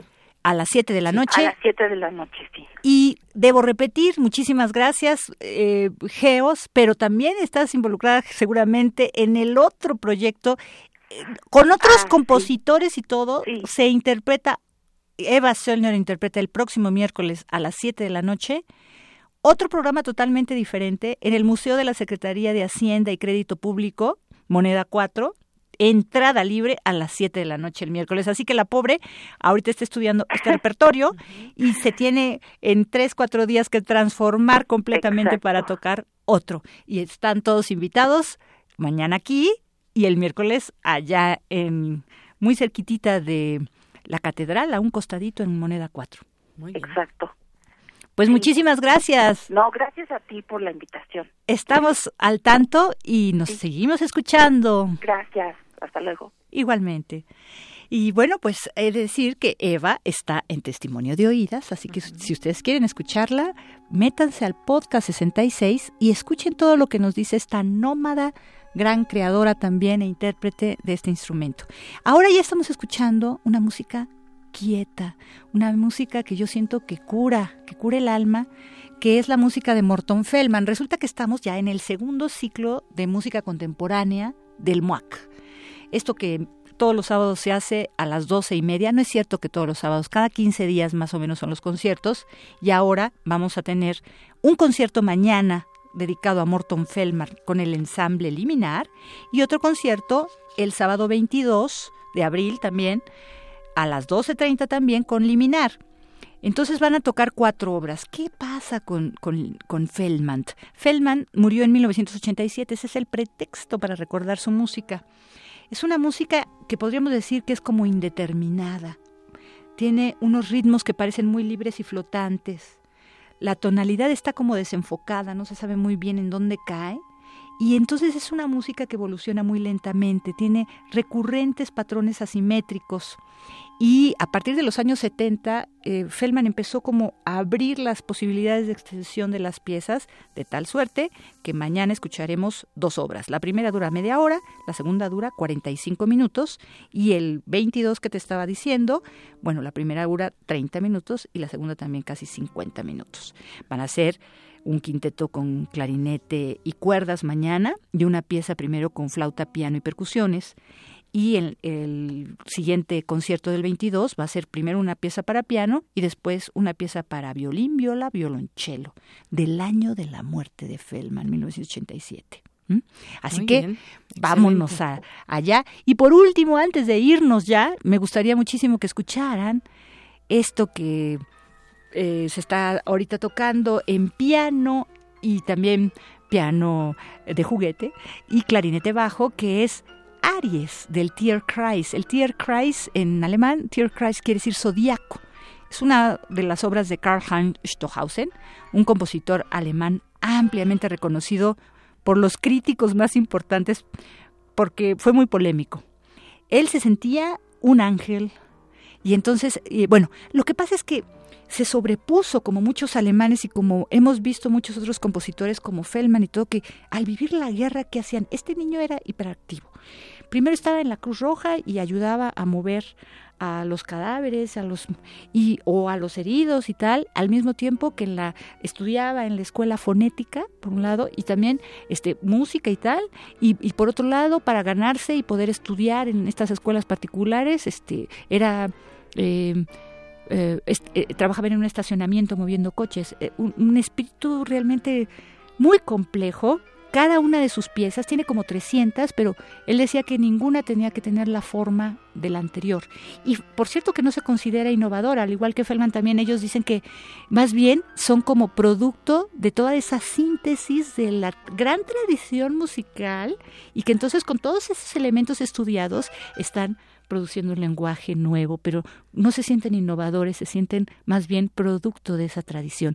Esto se va a tocar el miércoles 5 de abril en el Colegio Nacional a las 7 como parte del Festival de México en el Centro Histórico y este es el ensamble Pro Music, también dedicado a la música contemporánea. Son dos obras de Stockhausen y también tenemos una de Mario Lavista, quien es nuestro, eh, digamos, maestro de ceremonia, siempre hace conciertos didácticos, así que yo creo que les va a gustar mucho. Pues, Seguro. Es todo por hoy de Yanira. Muchas gracias, Dulce, que ustedes ya la conocen, Dulce Wet, que es nuestra jefa de discoteca aquí en Radio UNAM, como siempre, pues aprendiendo de ti, de la música, como esa manera que nos explicas y que nos introduces a estas invitaciones. Pues yo siento que es como... Mm, son, son pormenores quizás o, o cosas técnicas que cuando poquito a poco las vas aprendiendo, te van como empujando a estar más cerca de la música, a estar, y entonces la disfrutas más. Así que ni modo vamos a tener que empezar a, conocer esta terminología y de alguna manera poco a poco irla haciendo nuestra para que podamos también eh, pues opinar acerca de qué nos parece la música cuando la estamos eh, experimentando, ¿no? Eh, toda esta propuesta realmente fue, es muy de vanguard, muy avant como la UNAM propiamente, como todo lo que se hace aquí, que siempre es estudio y hacia adelante. Y combinaremos después con músicos antiguos que tenemos tanta, tanta, tantas eh, eh, efemérides y obras estrenadas este 2017. Muy bien, pues muchas gracias Dulce Wet. Hasta la próxima. Prisma RU. Un programa con visión universitaria para el mundo. Queremos escuchar tu voz. Nuestro teléfono en cabina es 55 36 43 39. Queremos conocer tu opinión. Síguenos en Twitter como arroba PrismaRU. Regresamos dos de la tarde con 51 minutos y de la música nos vamos ahora a la economía. Hablemos del incremento de la deuda pública. Mi compañero Abraham Menchaca nos preparó la siguiente información porque esta deuda alcanzó un máximo histórico en los últimos 12 meses. Adelante, Abraham. Así es, Deyanira, buenas tardes. La Secretaría de Hacienda reveló que la deuda pública alcanzó un nivel histórico de nueve billones seiscientos ochenta y nueve mil quinientos treinta y seis punto seis millones de pesos en los últimos doce meses. Aumentó a un ritmo de dos mil doscientos nueve millones de pesos diarios. De acuerdo con el informe sobre finanzas públicas y deuda pública correspondiente a febrero de 2017, el gasto financiero que incluye intereses, comisiones y gastos se disparó 55.4%. Para el maestro Román Moreno Soto, académico de la Facultad de Estudios Superiores Aragón, esta situación pone en riesgo las finanzas de nuestro país. Encontramos que por los reportes de, de deuda y de las finanzas públicas de la Secretaría de Hacienda, que nos encontramos ante un nuevo nivel histórico, un nuevo máximo histórico en cuanto a la deuda pública del país ¿Qué significa o qué implicaciones tiene esto? Las implicaciones que tiene esta situación que inició la administración de Enrique Peña Nieto, a la fecha el, el, el, nivel de deuda pública se ha incrementado en un 62%. Ese 62% que se ha incrementado el nivel de la deuda pública eh, representa eh, más del 50% del Producto Interno Bruto del país, con lo cual nosotros eh, podemos eh, analizar que es una situación que pone en alerta a, las finanzas públicas y a la propia estabilidad económica de México, dado que el nivel de deuda ya está por, por arriba del 50%. Entonces, eh, según algunos indicadores que tiene que ver con, con la medición y con los, con los niveles óptimos de deuda, eh, nuestro país ya se está encontrando en una situación que, que de alguna manera puede o debe preocuparnos. De Yanira, el investigador refirió que la deuda pública debe incrementar los niveles de inversión, sin embargo, en el caso de México, solo sirve para aumentar el gasto corriente que ejecuta la Administración Pública Federal. Pese a los discursos de la austeridad en el gasto público, eh, el gasto público que ejecuta eh, la Administración Pública, pues solamente se ha hecho austero en cuanto a las, a las políticas de, de inversión pues, productiva y hacia los sectores, en este caso hacia el sector salud, hacia el sector educativo, tal eh, demuestra la situación en días recientes de lo que ocurrió con la baja en, los niveles de recursos que se le otorga con ACID y con eso la disminución del volumen de, de becas para los estudiantes de posgrado. Eh, luego entonces, dado toda esta circunstancia, lo que nosotros visualizamos es de que durante la administración de Enrique Peña Nieto se ha hecho eh, todo un todo un uso irresponsable de los recursos fiscales y sobre todo los recursos fiscales extraordinarios que se pueden obtener vía endeudamiento público. De la información que tengo. Buenas tardes. Prisma RU. Zarpazo RU. Y nos vamos ahora a los deportes con Isaí Morales. ¿Qué tal, Isaí? ¿Qué tal, Deyanira? ¿Qué tal estas dos horas? ¿Qué tal estas dos horas? Pues con mucha información y con mucho gusto de que ya vamos a arrancar el fin de semana. Ah, por fin. Y bueno, arrancamos la información deportiva con esta noticia. El exfutbolista mexicano de grandes ligas, Rubén Amaro, murió hoy a los 81 años de edad. Rubén Amaro nació en Tamaulipas y jugó para, el, bueno, en la liga en las grandes ligas de 1958 hasta 1969. Es hijo de un cubano, es hijo de un cubano, Santos Amaro, y la mexicana Josefina Mora. Como peloteros de grandes ligas visitó las franelas de San, de San Luis, Filadelfia, los Yankees y Los Ángeles. Bueno, pues ahí eh, iniciamos con esta noticia y obviamente le mandamos un abrazo a toda la familia. Así es. Y bueno, arrancamos y nos vamos a la información deportiva. Siete karatecas y tres taekwondoinas de Luna lograron su pase a la Universidad Nacional 2017 luego de superar la eliminatoria regional en deportes de contacto. Además, cuatro arqueros también clasificaron a la máxima justa deportiva estudiantil, la cual se realizará en Nuevo León del 1 al 15 de mayo próximo. Y mañana se corre la décima quinta edición de la carrera nocturna de la UNAM. El recorrido de 8, de 8 kilómetros eh, iniciará a las 19 horas desde el Estadio Olímpico Universitario. ¿Tú sí te inscribiste, Deyanira? No me inscribí, pero pues bueno, ya será para la otra. Va a estar muy buena. sí, pero ya se cerraron las inscripciones. Ya desde el 23 de marzo fue el último Además, como que 8 kilómetros me queda corto. Sí, tú ya que corriste no maratón. No, no, claro que no. Ojalá que les vaya muy bien. Esa carrera es muy bonita, sí la he corrido, pero no en esta ocasión. Bueno, será para la próxima edición. Y Tonatiu López y su historia al convertirse en el primer mexicano en liderar un ranking mundial de la Asociación Internacional de Federaciones de Atletismo. El sonorense de 19 años cuenta hasta el momento con la mejor marca de la temporada 2017 tras registrar un minuto y 45 segundos en los 800 metros en el regional universitario. Y si hay un estadio en la Liga MX en donde es seguro que se gritarán goles, ese es en Ciudad Universitaria, casa de los Pumas. En los últimos cuatro torneos de la Apertura 2015 a lo que va del Clausura 2017, en el Olímpico Universitario se han marcado 116 anotaciones en 35 partidos, promediando tres goles por compromiso. En los últimos dos años, el partido en el que se han dado más goles en Ciudad Universitaria fue el 21 de agosto del año pasado, cuando los locales vencieron cinco goles por tres a los Rayados en la jornada 6 de la Apertura 2016.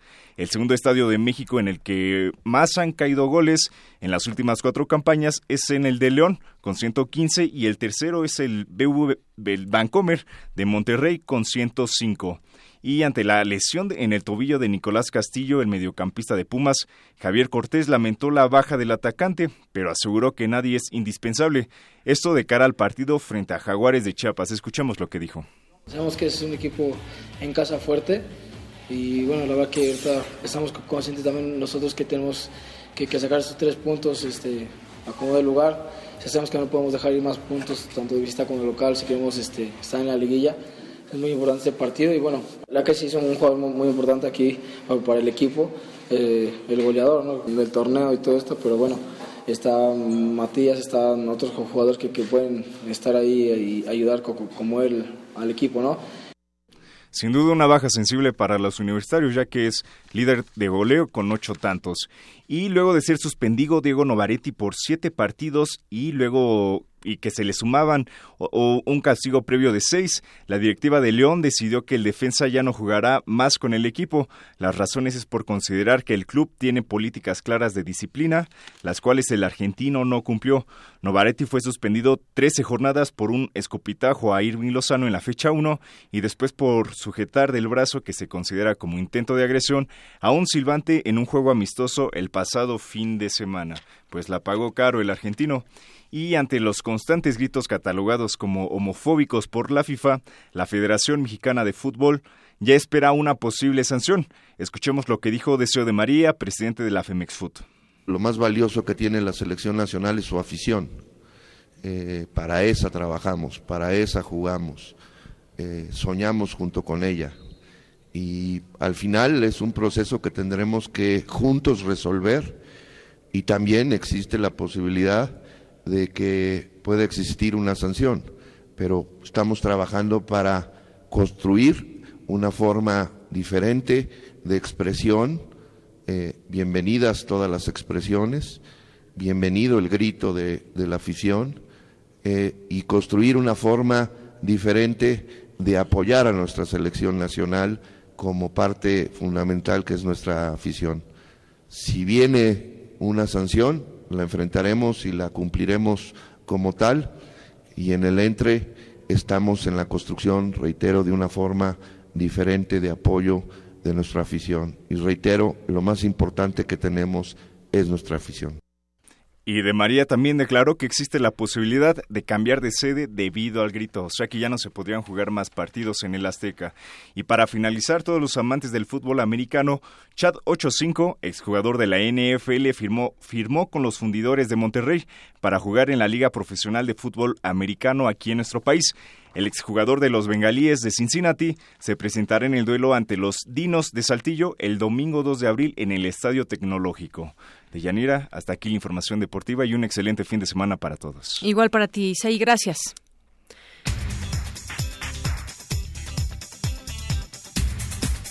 Y ya casi nos vamos. Antes, bueno, después de 23 años de estar en el PRD, Miguel Barbosa anuncia que se va de este partido y se suman a, la lista de otros tantos perredistas que han destacado a lo largo de su, de su existencia, como Cuauhtémoc Cárdenas.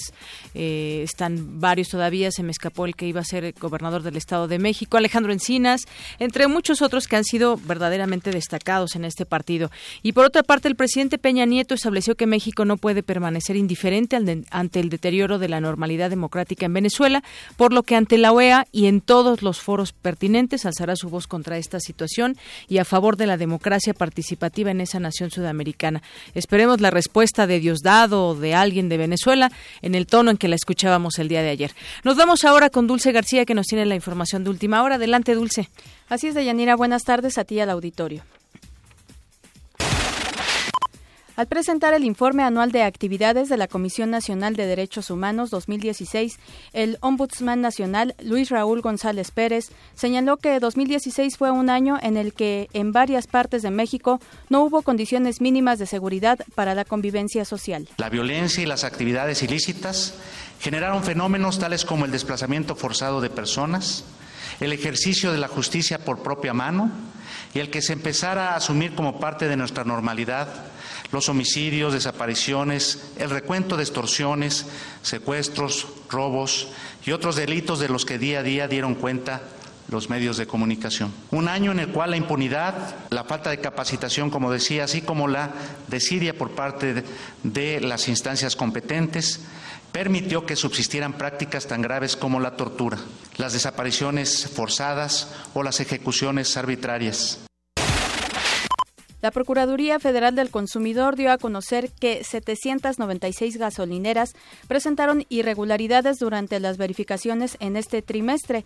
Las entidades que concentraron la mayor cantidad de gasolineras verificadas fueron el Estado de México, la Ciudad de México y Baja California. Y en información internacional, el presidente estadounidense Donald Trump anunció que firmará dos órdenes ejecutivas para frenar el déficit comercial de su país, que según señaló alcanzó una cifra de 500 mil millones de dólares.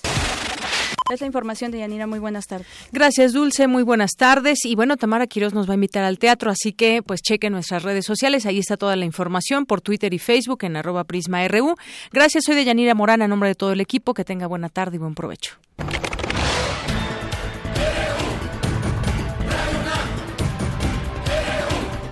Prisma RU, los perfiles del acontecer universitario de México y el mundo en una frecuencia. De lunes a viernes, de una a 3 de la tarde.